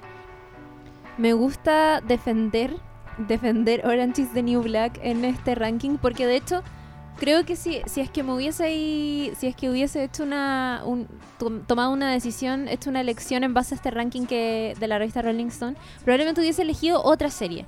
Pero me parece que en este en esta revisión no podíamos dejar fuera Orange is the New Black por esto que te cuento y porque también creo que para la década que pasó y todo este movimiento feminista que tuvimos, Orange is the New Black eh, entregó un contenido que era lo que te decía yo, como era protagonizado por puras mujeres Sí. y presentó en pantalla una enorme variedad de mujeres que existen en el mundo que normalmente no estamos tan acostumbrados y eso creo que es un valor súper importante de esta serie que se mantuvo hasta el final y de hecho eh, si bien Piper que era este personaje muy protagónico y qué sé yo con el tiempo ni siquiera a mí me pasó que con el tiempo ni siquiera la, la queríamos tanto como al principio no, Claro. ni siquiera sé si, al- si es que verdaderamente alcancé a querer a Piper Chapman porque inmediatamente apa- apareció Tasty, por ejemplo. o, o Gloria, Nikki, Susan, que era eh, esta, esta actriz uso a duda que es tremenda, que es Crazy Eyes, que por la cresta, que es un buen personaje y por la cresta que es bacanella. Eh, Lorna Morello también, que es tremenda. y- A Ah, mí me me gusta la vieja rusa. ¿Cómo se llama? La red. Ah, Red. Red. Sí. Es verdad Sí. lo que decís, pero me gusta, a mí me gusta eso igual, que, que a? Piper la hayamos dejado de querer un poco. Yo ni siquiera sé si la alcancé a querer. Es como que, al principio era- estaba ahí a través de sus ojos viendo esta situación que Claro. para, para mí y para ti quizás es lejana, ¿cachai? Mm. Pero me gusta eso también, que sea un personaje que no es tan salvable al final. Sí. Y que te quedara ahí con otros personajes. ¿Cachai? Sí. Como que al final me cae mejor la... ¿Cómo se llama la, la polola? ¿Alex? La Alex. Alex que ella. Bowles. ¿Cachai? Claro. Sí. Como tiene, tiene ese efecto que está bueno porque efectivamente pierde protagonismo y te empieza a interiorizar en la vida de todas las demás personajes que son la raja y es como Philo Piper. como- Sí. Bueno, y es bacán también cómo se produce, se, se va generando otro efecto que es este lugar que aparentemente debió ser tan hostil, que es la cárcel, nadie quiere estar ahí, empieza a convertirse en un lugar grato. Y obviamente todas las internas pasan a conformarse como algo parecido a una familia.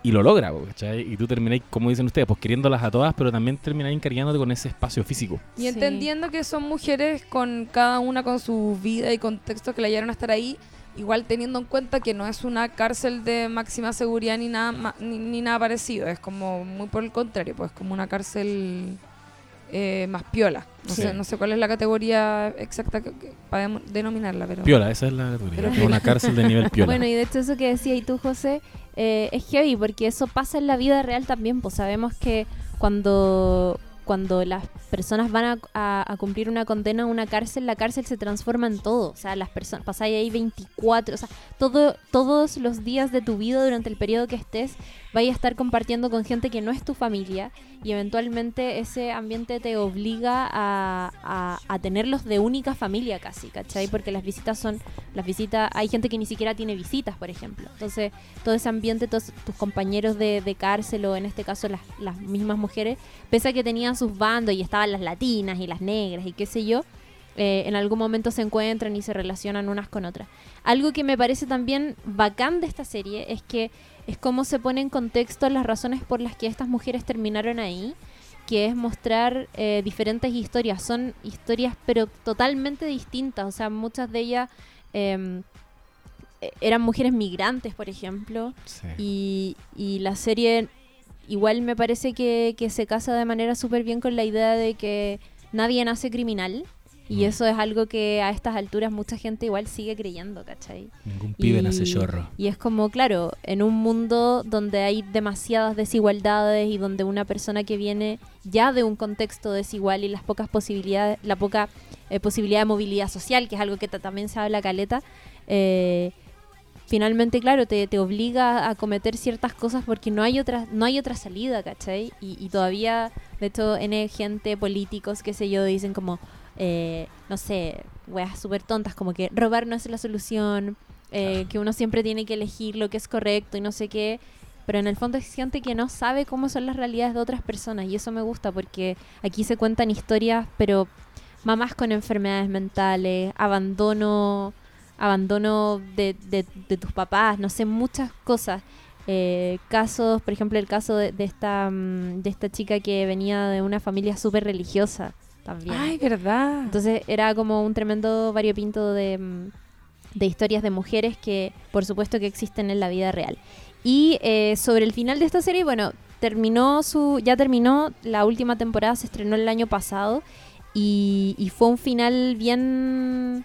eh, es, es un poco desolador igual, pero es básicamente lo que sucede en un sistema eh, social cultural donde efectivamente no hay posibilidades de reinsertarte una vez que pasas eh, o sea que pasas por la cárcel y donde una vez que cometes un, un crimen y eres condenado es como que ya fuiste o sea ya Claro. tus posibilidades de volver a tener una vida buena, eh, de, volver incluso a trabajar, a ganar la vida, ¿cachai? Fuera de la cárcel, son posibilidades que son súper acotadas. Entonces, no voy a entrar como a contar qué pasó con el final de Orange is the New Black, pero creo que su final y el final que tuvieron mucha, muchos de estos protagonistas que con los que nos encariñamos durante tanto tiempo, eh, eh, tienen mucha, o sea, los finales de estas historias tienen mucha correlación con lo que nos contó la serie a lo largo del tiempo, que es como la vida de las mujeres que van a la cárcel es así. Sí. Y es así, y no, no vamos a Ay, tratar de contarte una historia bonita porque no, ¿cachai? No, no siempre ese final es exitoso, no siempre es bueno. Así que yo, Orange is the New Black, creo que había que comentarla sí o sí por todas las cosas que, que hemos comentado aquí. eh, rescatarla por... mm, Sobre todo por eso, porque son una... Bueno, una serie que ahora igual les- eh, quizás no es tan raro decirlo, pero se estrenó hace varios años y era, eran puras mujeres. Era un cast solo de mujeres.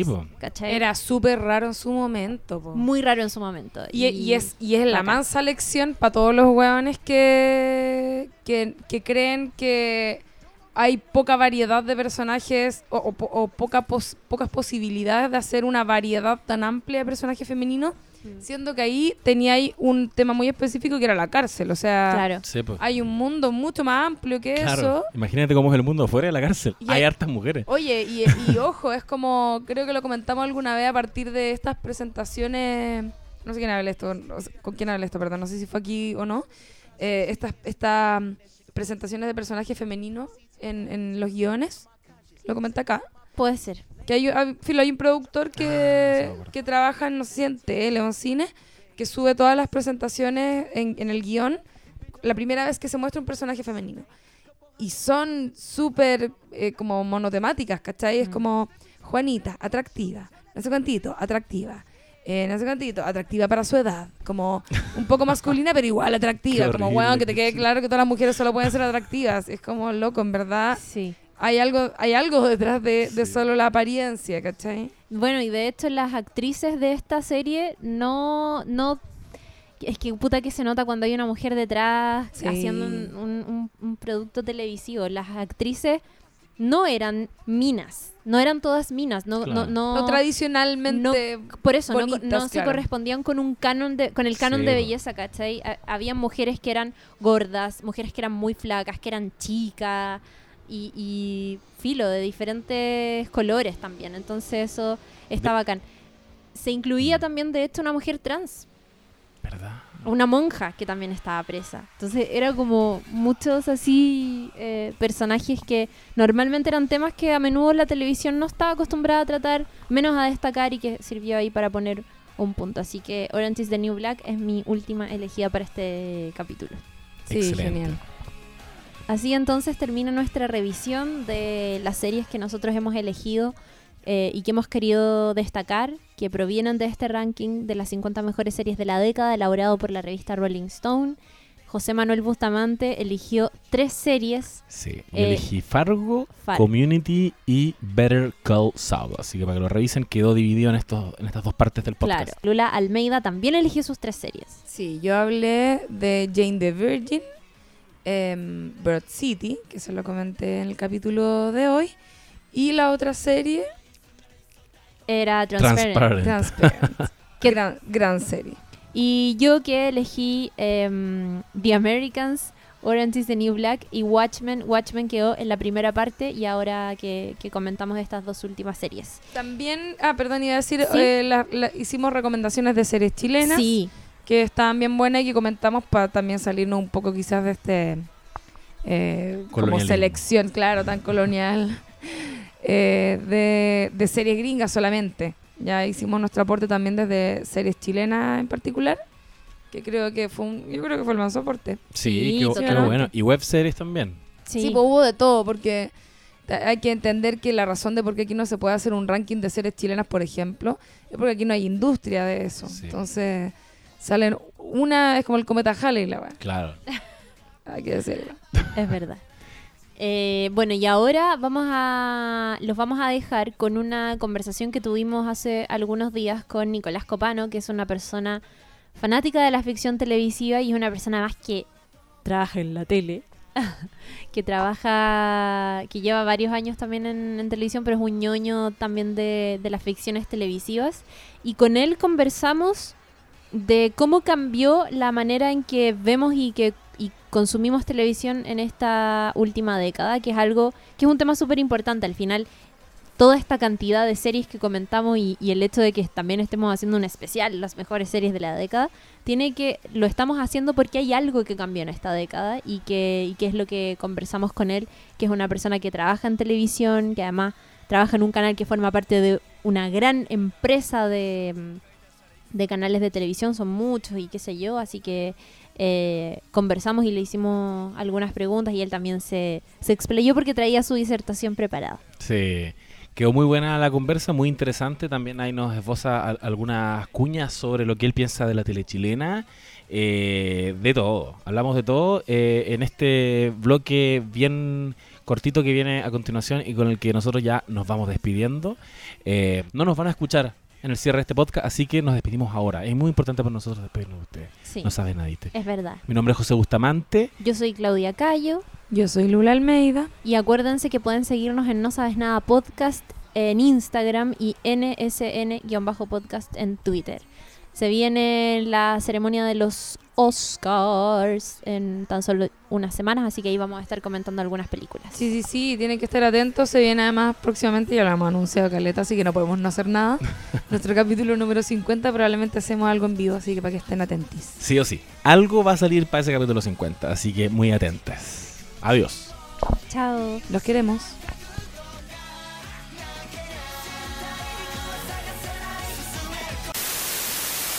Qué buen inicio de una serie. Qué fuerte. Así como que estamos grabando un podcast Sí. y de pronto sale un calamar gigante en medio de Providencia. Watchmen. y de pronto terminó todo. Estábamos grabando una serie y de repente se acabó. Se acabó todo. Oye, eh, bueno, eso es lo que está pasando en este momento. Ese es el reporte de... Gracias, Nicolás, por tu reporte. Seguimos en desarrollo en los próximos minutos. Bueno, se relaciona bastante igual con lo que vamos a conversar hoy. Sí, porque hemos invitado a una persona que lleva mucho tiempo en la televisión para conversar eh, sobre cómo en esta última década cambió la manera en que vemos, en que consumimos televisión, sobre todo eh, ficciones televisivas. Sí. ¿Cierto? Porque pasó que antes veíamos muchas de las ficciones que, mm, que, que hemos hablado en otros capítulos, qué sé yo, The Wire, eh, Six Feet Under, no sé, son series de televisión o Friends incluso que veíamos en la televisión pagada, televisión por cable, y ahora en esta década gana mucho terreno eh, las, las famosas plataformas por streaming como Netflix, Amazon Prime, Disney Plus, que llega parece el otro año, o este año ya estoy un poco perdida, acá América Latina, Apple TV también. Eh, en los últimos años se sumó YouTube, que había sido la principal eh, plataforma de videos, eh, más bien cortos, ¿cierto? Que digamos que es como de videos generados por usuario. Claro. Y que eh, ahora apuesta, está apostando por sus propias ficciones y de hecho comenzó con Cobra Kai, que es tremenda serie, la comentamos también, pueden revisar el capítulo, búsquelo en nuestro canal. Em, eso, pues queríamos conversar un poco sobre cómo cambió la lógica de consumir televisión y entiendo que tú tienes una teoría, No, a ver, o no era sobre eso. Sí, mira, yo vamos a partir de lo siguiente. El 2007 Esta vez. eh, sale Mad Men. Y Mad Men es una serie clave porque es la primera vez que una empresa de televisión que se llama AMC decide producir en un canal como Turner Classic Movie y hace una serie que se llama Mad Men. Luego esa misma compañía produce The Walking Dead e inaugura una era. E incluso cuando toma la decisión de producir AMC Mad Men era porque un canal de clásicos. Entonces dicen, así vamos a producir una producción original. Era como un TCM. Era un TCM. Eh, y coincide en tiempo con que el 2007 Netflix se estrena como plataforma de VOD en streaming. Paralelo. Como fenómeno. Entonces el 2007 aparece AMC apostando por Mad Men y aparece Netflix como compañía de streaming. En 2011 Netflix decide salir del territorio canadiense y norteamericano y comienza a aparecer en América Latina. Es un dato clave que se suma a esta conversación. Y el gran fenómeno es que durante los años eh, 90 y los un poco extendido los 2000, yo creo que es como, como súper eh, evidente el triunfo de la televisión eh, y la producción de televisión desde las cadenas. NBC, CBS, eh, con, en especial NBC en los, no- en los 90 con esto que se llama Must See TV, que es un momento que hay un, hay un muy, muy buen libro que lo refleja, que básicamente los tipos estructuran la programación y ponen un día especial para las comedias. Y ahí nace todo el desarrollo de Seinfeld, etc. Perfecto. Y eh, pero, pero a partir de eso comienza a, ver, a hacer una fórmula súper conocida que en paralelo se va complementando con otro canal que en Estados Unidos es de pago, nunca ha sido como de la parrilla básica, que se llama HBO, que en Latinoamérica era hasta hace poco operado por una sociedad que se llamaba HBO eh, Olé, Sí. ¿Qué pero que no era la HBO gringa que pertenece a lo que se llama Warner Media hoy, que es Turner, que es dueña, entre otros assets, de CNN y Televisión, compañía donde yo trabajo hoy. HBO, que es un canal de cable de pago. Tú cuando vayas a hoteles en Estados Unidos te dicen, este hotel incluye HBO. Como, wow, tienen HBO. Porque vale más plata. Claro. Y con esa plata producen. HBO eh, nace en los años 70. Uno de sus eventos más importantes es Thriller in Manila, que es la pelea de Mohamed Ali. Y como que se empieza a establecer como un canal de pago que va colocando películas también de último estreno. Y de pronto empiezan a producir series. Y eh, de alguna manera Netflix imita a HBO. Pero lo hace usando la plataforma de streaming y no la de cable. Ese es el gran detalle de Netflix. Una cosa que hemos hablado acá es que lo hace bajo esta consigna que eh, caracterizó durante mucho tiempo a HBO, que es no es televisión, es HBO. Claro, ese es como el... ¿Por qué? Porque al no tener... Porque HBO no tiene comerciales. Por ejemplo. Entonces, y uno de, de las bases de desarrollo de HBO fue eh, la garantía a los creativos que podían tener libertad. Entonces, como no, eh, uno de los, una de las cosas eh, eh, hace poco que les recomiendo si pueden buscarlo, bueno está en las plataformas de Latinoamérica. Hay un documental La Raja que vi el fin de semana que explica la estructura de la tele en un momento muy bueno que se llama Too Funny to Fail, que es el documental sobre The Dana Carvey Show. Dana Carvey era como la estrella de Saturday Night Live, se aburre y se va. Era como el, el player, el jugador de Saturday Night Live con más años. Es eh, de Wayne's World el amigo de Wayne. Garth, es Garth, Garth. claro. Estamos compartiendo micrófono acá. Esa era Lula, por si acaso. Y eh, en este periodo, eh, en este documental que explica eso, en un momento le dicen a, a Dana Carvey como que hay una, una serie de ofertas. Él llama a, eh, ¿cómo se llama? Robert Smigel, que el que hace TV Fan House y era guionista de Conan O'Brien. Lo llama y le dice, weón, hagamos un programa. Eh, soy conocido, todo el mundo me va a pelear. Y es verdad, pues todos empiezan a con peleárselo y Dana Carvey decide hacer un programa en ABC que dura ocho capítulos, escandaloso, porque parte haciendo el sketch donde él se eh, saca la, camisa eh, eh, interpretando una imitación de Bill Clinton y tiene mamas y da de mamar a perros y a bebés. Primer sketch, como que dice, bueno, hagamos una hueá zarpada y todo le sale mal. Y todos los diarios lo condenan y todo. Es muy bueno. el- Y el séptimo capítulo todos dicen, bueno, es una obra de arte. ¿Cachai? El, el show de Dana Carvey. Y ¿Eso lo subieron a Hulu. en? No está en Latinoamérica, lo puedes ver por Ah. Hulu. Pero ojo, le fue tan bien que está dando vuelta. Descargable siempre. No, Todo- todo no apoyemos la. Apoyemos el sistema de. Somos eh, demasiado millennials. Yo full pirateo igual acá. el, entonces, eh, pirateo, ¿qué es eso? Me mandaré un policía a tu casa. ¿Qué? ¿Estás hablando de piratas? ¿Piratas? del Caribe?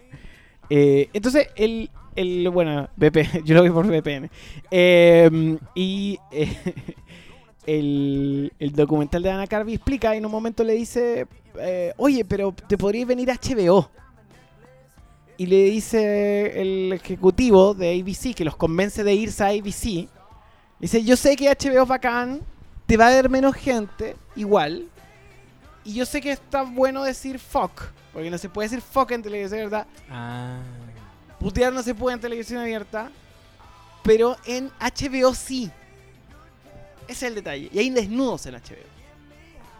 Esa es la gran clave para entender el fenómeno cultural de HBO, que es replicado por Netflix. Netflix lo que hace es tomar la lógica de HBO, llevarla a un formato de streaming y sumarle eh, producción original, que es el gran detalle de HBO.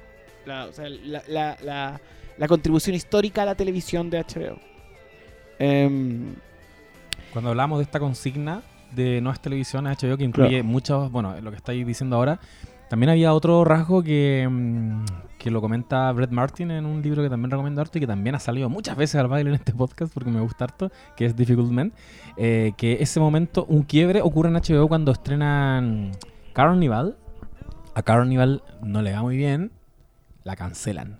¿Por qué? Porque HBO se caracterizaba por eh, terminar sus proyectos. O sea, se casaban, morían con las botas puestas. Si a The Wire no la estaban viendo tanto, no importa. Nosotros tenemos pensadas cinco temporadas, las cinco temporadas terminan. Y Carnival genera como ese, ese momento de inflexión en que, ah, tú también cancelas series porque Sí. no le están yendo bien. aparece esta época Netflix y aparece el fenómeno del Pick TV. ¿qué es el Pick TV? Bueno, pasa que llega la edad de oro de las series, que es Los Soprano, The West Wing, eh, Sex and the City que- y Six Feet Under, que vuelven la tele, que es el periodo HBO duro, con algunas excepciones, eh, que lo que logra es de alguna manera elevar el arte de hacer series. O sea, el Mass CTV había sido la masificación. eh, los 90 igual habían dibujado una cosa alternativa, porque el- uno, no, no sé si vieron los 90 de, de CNN, el documental de Tom Hanks, No. de cual le robamos cosas en la década del tono. Ah, mira. Eh, el tono Tom Hanks. Eh, y y lo- nos inspiró. Y en, ese documental como que cuentan cómo la, tele se vuelve muy cool con el cable. El cable- la masificación del cable a nivel nacional eh, generaba BBC Bothead en MTV. Entonces ya había como una semillita de contenido alternativo. Como venta al cable, haz, haz contenido de cable, se vuelve como cool. Y el nuevo cable es el streaming. ¿Cachai? Como vente a hacer streaming. Eh, es único, distinto. Pero pasa un fenómeno que es que todos los canales tienen su joya de la corona. eh, y, to- y todos empiezan a hacer series. Y el año 2015 se producen nada más y nada menos que 400 nuevas series de televisión en Estados Unidos, que es el doble del 2009. ¿Cachai? Aparece Netflix y Amazon decide lanzar Amazon Prime Video, que también es otra galería. Una de las bases de Amazon Prime Video fue comprar, eh, eh, ¿cómo se llama la serie de BBC de los autos? Que es como un super clásico. Top Gear. Top Ah, Gear ok. que es un super clásico porque Top Gear lo que hace es que algo tan como nerd como el mundo de los autos lo graba de una manera única y se transforma en un hit mundial de la BBC. Bueno, hace un comentario racista el conductor, que es que el típico viejo blanco alto de inglés que la BBC contrata. Y eh, los tipos se van y Amazon Prime lo compra. Entonces como comienza ese, ese mercado como de... hey, te- la- lo mismo que le pasó a Bill Maher. Es como... eh, no te quieren por incorrecto. En esa época ser incorrecto era ser eh, progre. Hoy Claro. ser incorrecto de derecha. Bueno, vente a esta.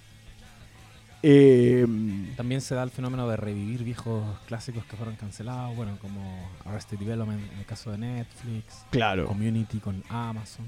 Entonces pasa un fenómeno que es que de pronto, eh, eh, y esto fue muy, muy como icónico, el presidente de eh, FX, que es una cadena hermana como cool de Fox, que, eh, el presidente que hoy pertenece ya no a FX, ahora es de Disney, de- que también es dueña de ABC, Todo va a terminar siendo propiedad de Disney. de, de va a terminar siendo propiedad de Disney.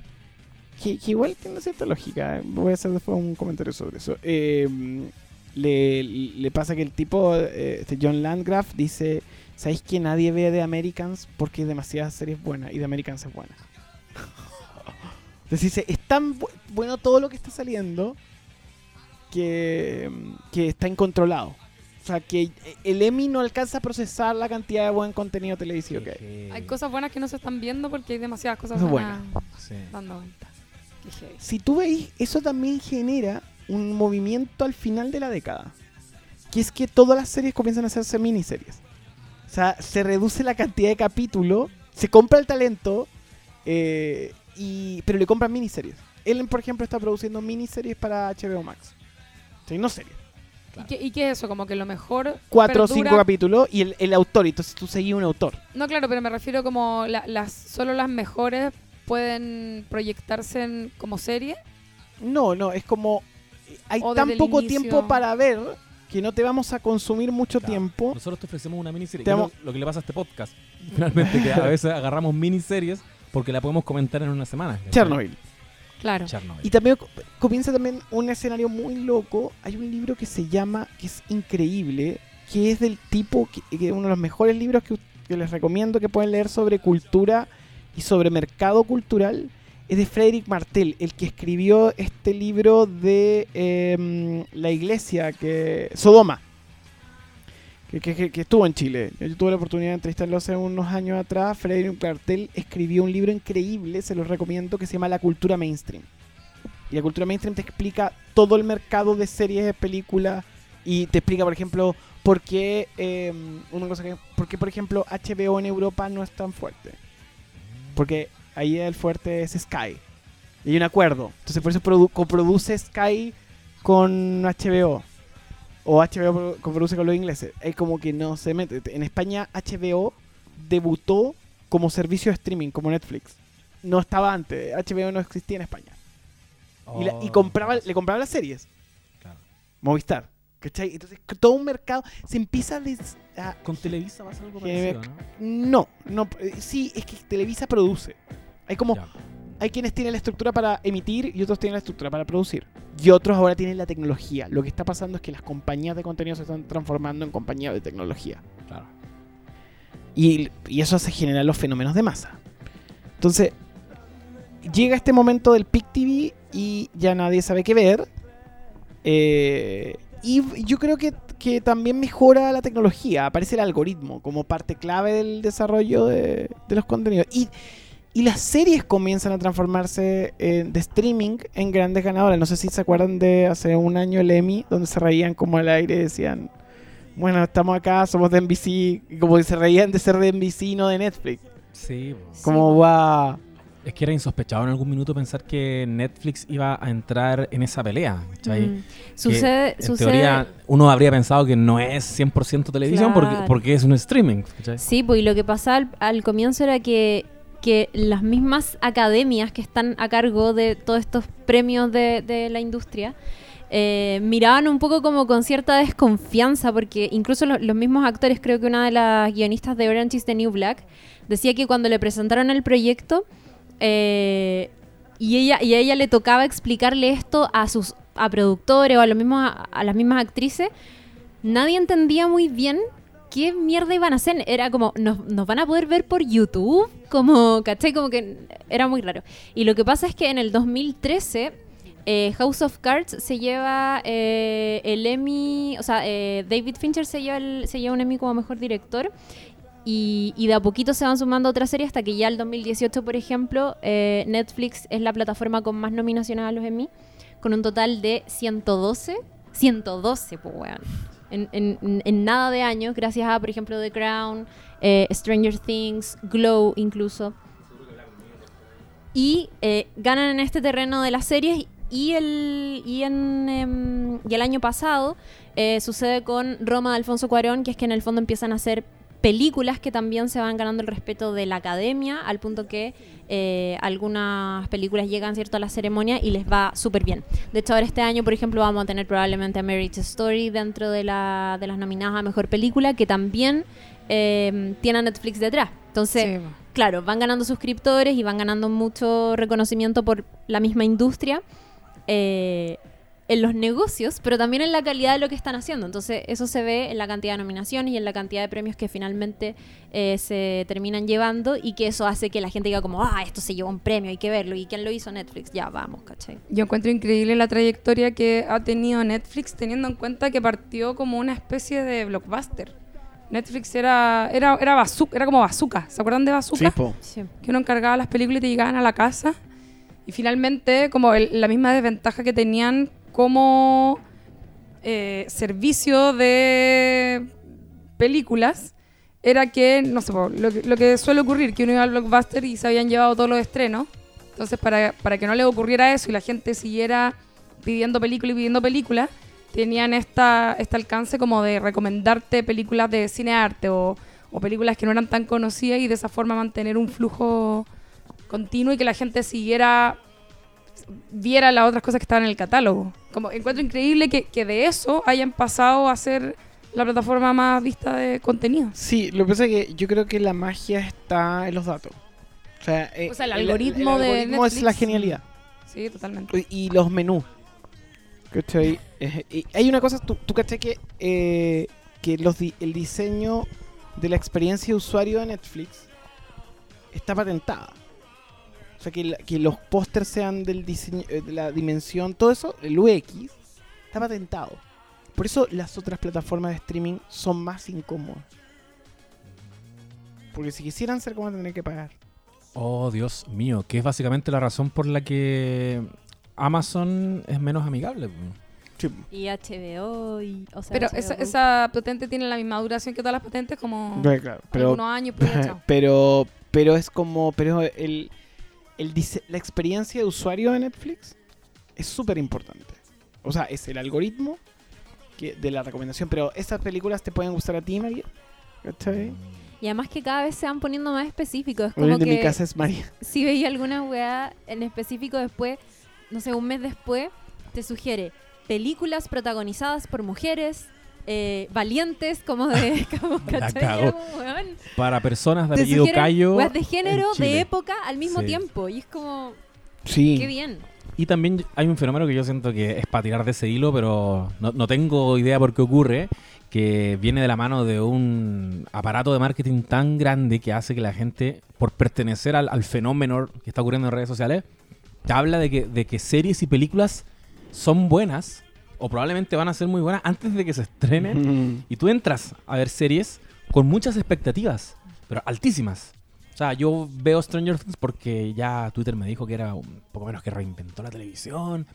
Un fenómeno que también yo creo que va de la mano con la experiencia del usuario. que antes todas las experiencias culturales tenían. O sea, nunca nos olvidemos que Hollywood nunca va a dejar de ser un vodevil. Nunca van a dejar de ser unos, unas carpas y un circo. Y lo que tenía la carpa del circo era que tenían promo y publicidad para que entrara la gente a la carpa del circo. Y lo que, lo que pasó también es que estos 10 años yo creo que la generación latina, porque esto existía en Estados Unidos en los 70, en los 80. No sé si vieron el documental, que increíble, de la historia de- del dibujante de Batman que no parecía marcado, el documental sobre mm, eh, el, el- el dibujante que no está en, la, en Batman, muy bueno. No, no. Y, y- y- y era como en los 70 iban a un hotel y era como una Comic Con en los 70, en los 80. Eso, eso se expande en estos últimos 10 años de desarrollo económico ¿cachai? y de eh, necesidades básicas satisfechas en muchos países o situaciones. O por lo menos hay más gente que las tiene. Eso no quiere decir que toda la gente las tenga. Eh, y, y regala nuevas experiencias culturales. Entonces, de alguna manera, el fandom, eh, que estaba en su momento muy en, en la industria musical, se expande a otras expresiones culturales. Yo creo que eso también es parte de esta última década. Como, como algo que había que se había desarrollado en la industria de los 70 y los 80, ahora llega fuerte ya. Bueno, en esta última década aparece la Comic Con en Chile. Por ejemplo. Por ejemplo. Entonces, eh, esas prácticas que eran propias de una industria anglosajona se comienzan a expandir en el resto del mundo. Y, y yo creo que también es parte de, de la mitología. y Yo creo que también tiene que ver con el final de las religiones. Yo creo que, que hay como... La gente igual busca en qué creer. eh, siempre va a buscar un ícono. ¿Cachai? Siempre va a buscar una figura. eh, se, eh, se cae... eh, probablemente yo estoy seguro que, que en las sociedades donde la Iglesia Católica ha dejado de tener poder eh, son más es más importante Superman.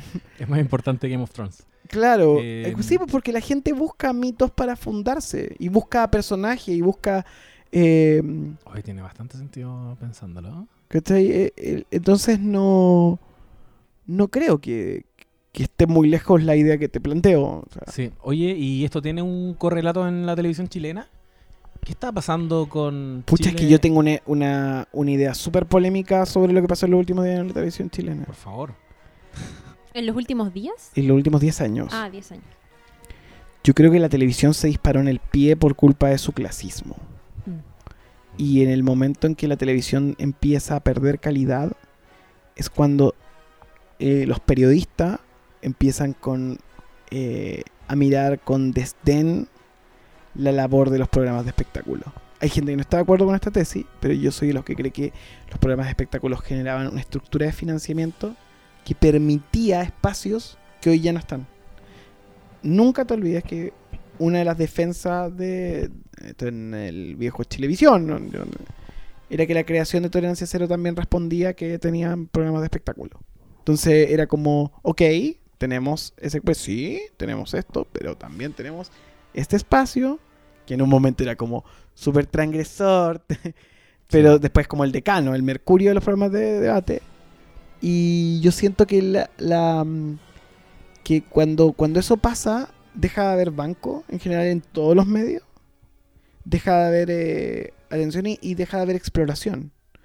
Cuando tú, tú tenías una, una programación. O sea, yo creo que el, El fenómeno mega es como ya la, la expresión más pura de una estructura de éxito que no tiene ningún espacio para la transgresión. Yo por eso no... A mí no me gusta...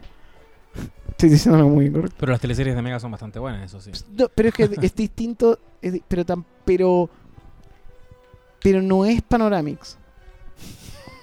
¿Cachai? Es siempre siempre igual quieren apelar a un tipo de usuario que, que eh, esta a la, una a la visión. masa.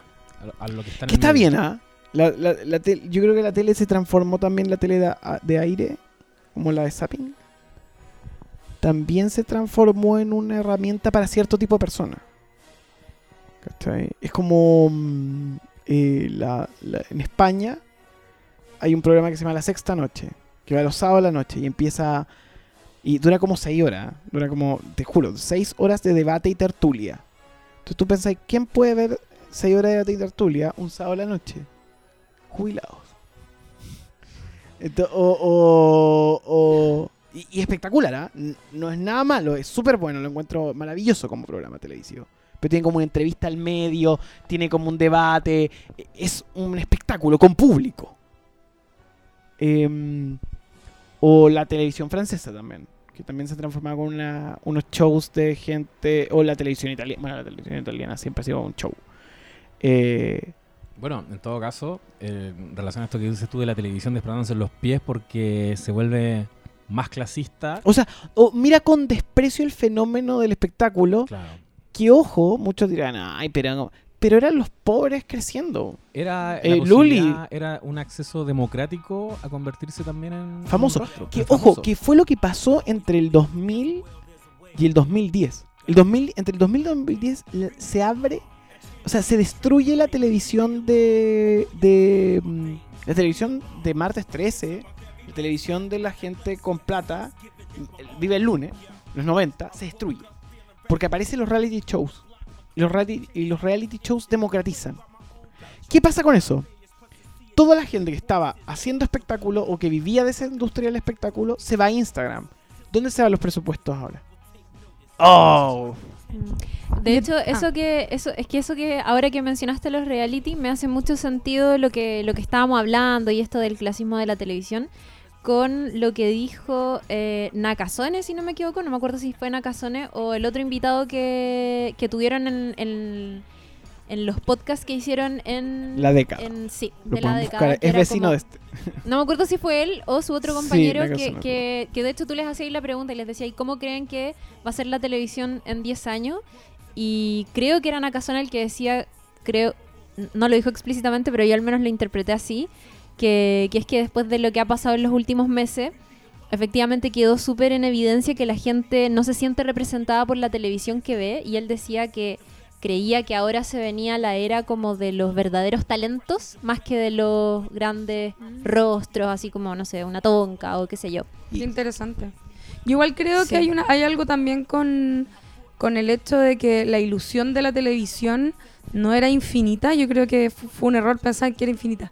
Finalmente era acumulativa, como que llegó un momento en que todos alguna vez eh, han tenido un conocido que ha ido, aunque sea como público a la tele, y por lo tanto toda esa como magia de la televisión y todo el maquillaje falso que había, ya estaba, ya, la gente ya estaba al tanto de eso, ya estaba al descubierto todo lo feo de la tele, ¿cachai? Y creo que eso también hace que eventualmente el, público empiece a seguir a las personas que le interesan de la tele o a las figuras que salen de ahí, más que seguir creyendo en la ilusión de la televisión, ¿cachai? Es acumulativo, por lo tanto, eh, la gente llega a un momento en que se harta de todas esas mentiras, ¿cachai? ¿Qué Yo, decías yo tú, decía Rosa como, Rosa? perdón, como un momento bisagra de todo esto, el video de Iván Arena y Buruburu es puteando, que eso como la, caída de un ídolo. Mira el paisaje lindo. ¿Sabes, Guruguru? ¿Me, me, me puedo dar un lujo aquí, Guruguru? un lujo. Me voy a poner a miar, conche. Voy a poner a miar. Guruguru, porque yo nunca... Conche tu madre. A mí no me caía que- Mira, pájaro, conche tu madre, te traje aquí, huevo, a ver a miar, huevo. A ver a miar, huevo. ¿Sabes lo que es eso? Eso abre un Elseworld. Total, que termina con productos culturales eh, propios. O sea, es como el What If de Marvel. Exacto. Como eh, como que habrá un, un portal a nuevo relato de Iván Arenas eh, y de, de Claudio Moreno. Yo creo que, que- que igual yo siento que lo que viene, eh, o sea, vamos a vivir grandes momentos para la televisión. Yo soy, yo, eh, mire, yo soy pesimista en todo, eh, menos en el amor y la televisión. Creo que la, la- la- el- Tenemos la cuña. el mercado audiovisual es... Sí, yo creo que, que el amor salva y que la televisión puede volver si asume su estructura y su tamaño y su capacidad genial de producir a otra cosa. Pero hay que asumirlo, es como, como cambiar el juego. Y, y yo siento que, que- que eso es bello em, para el futuro de la televisión.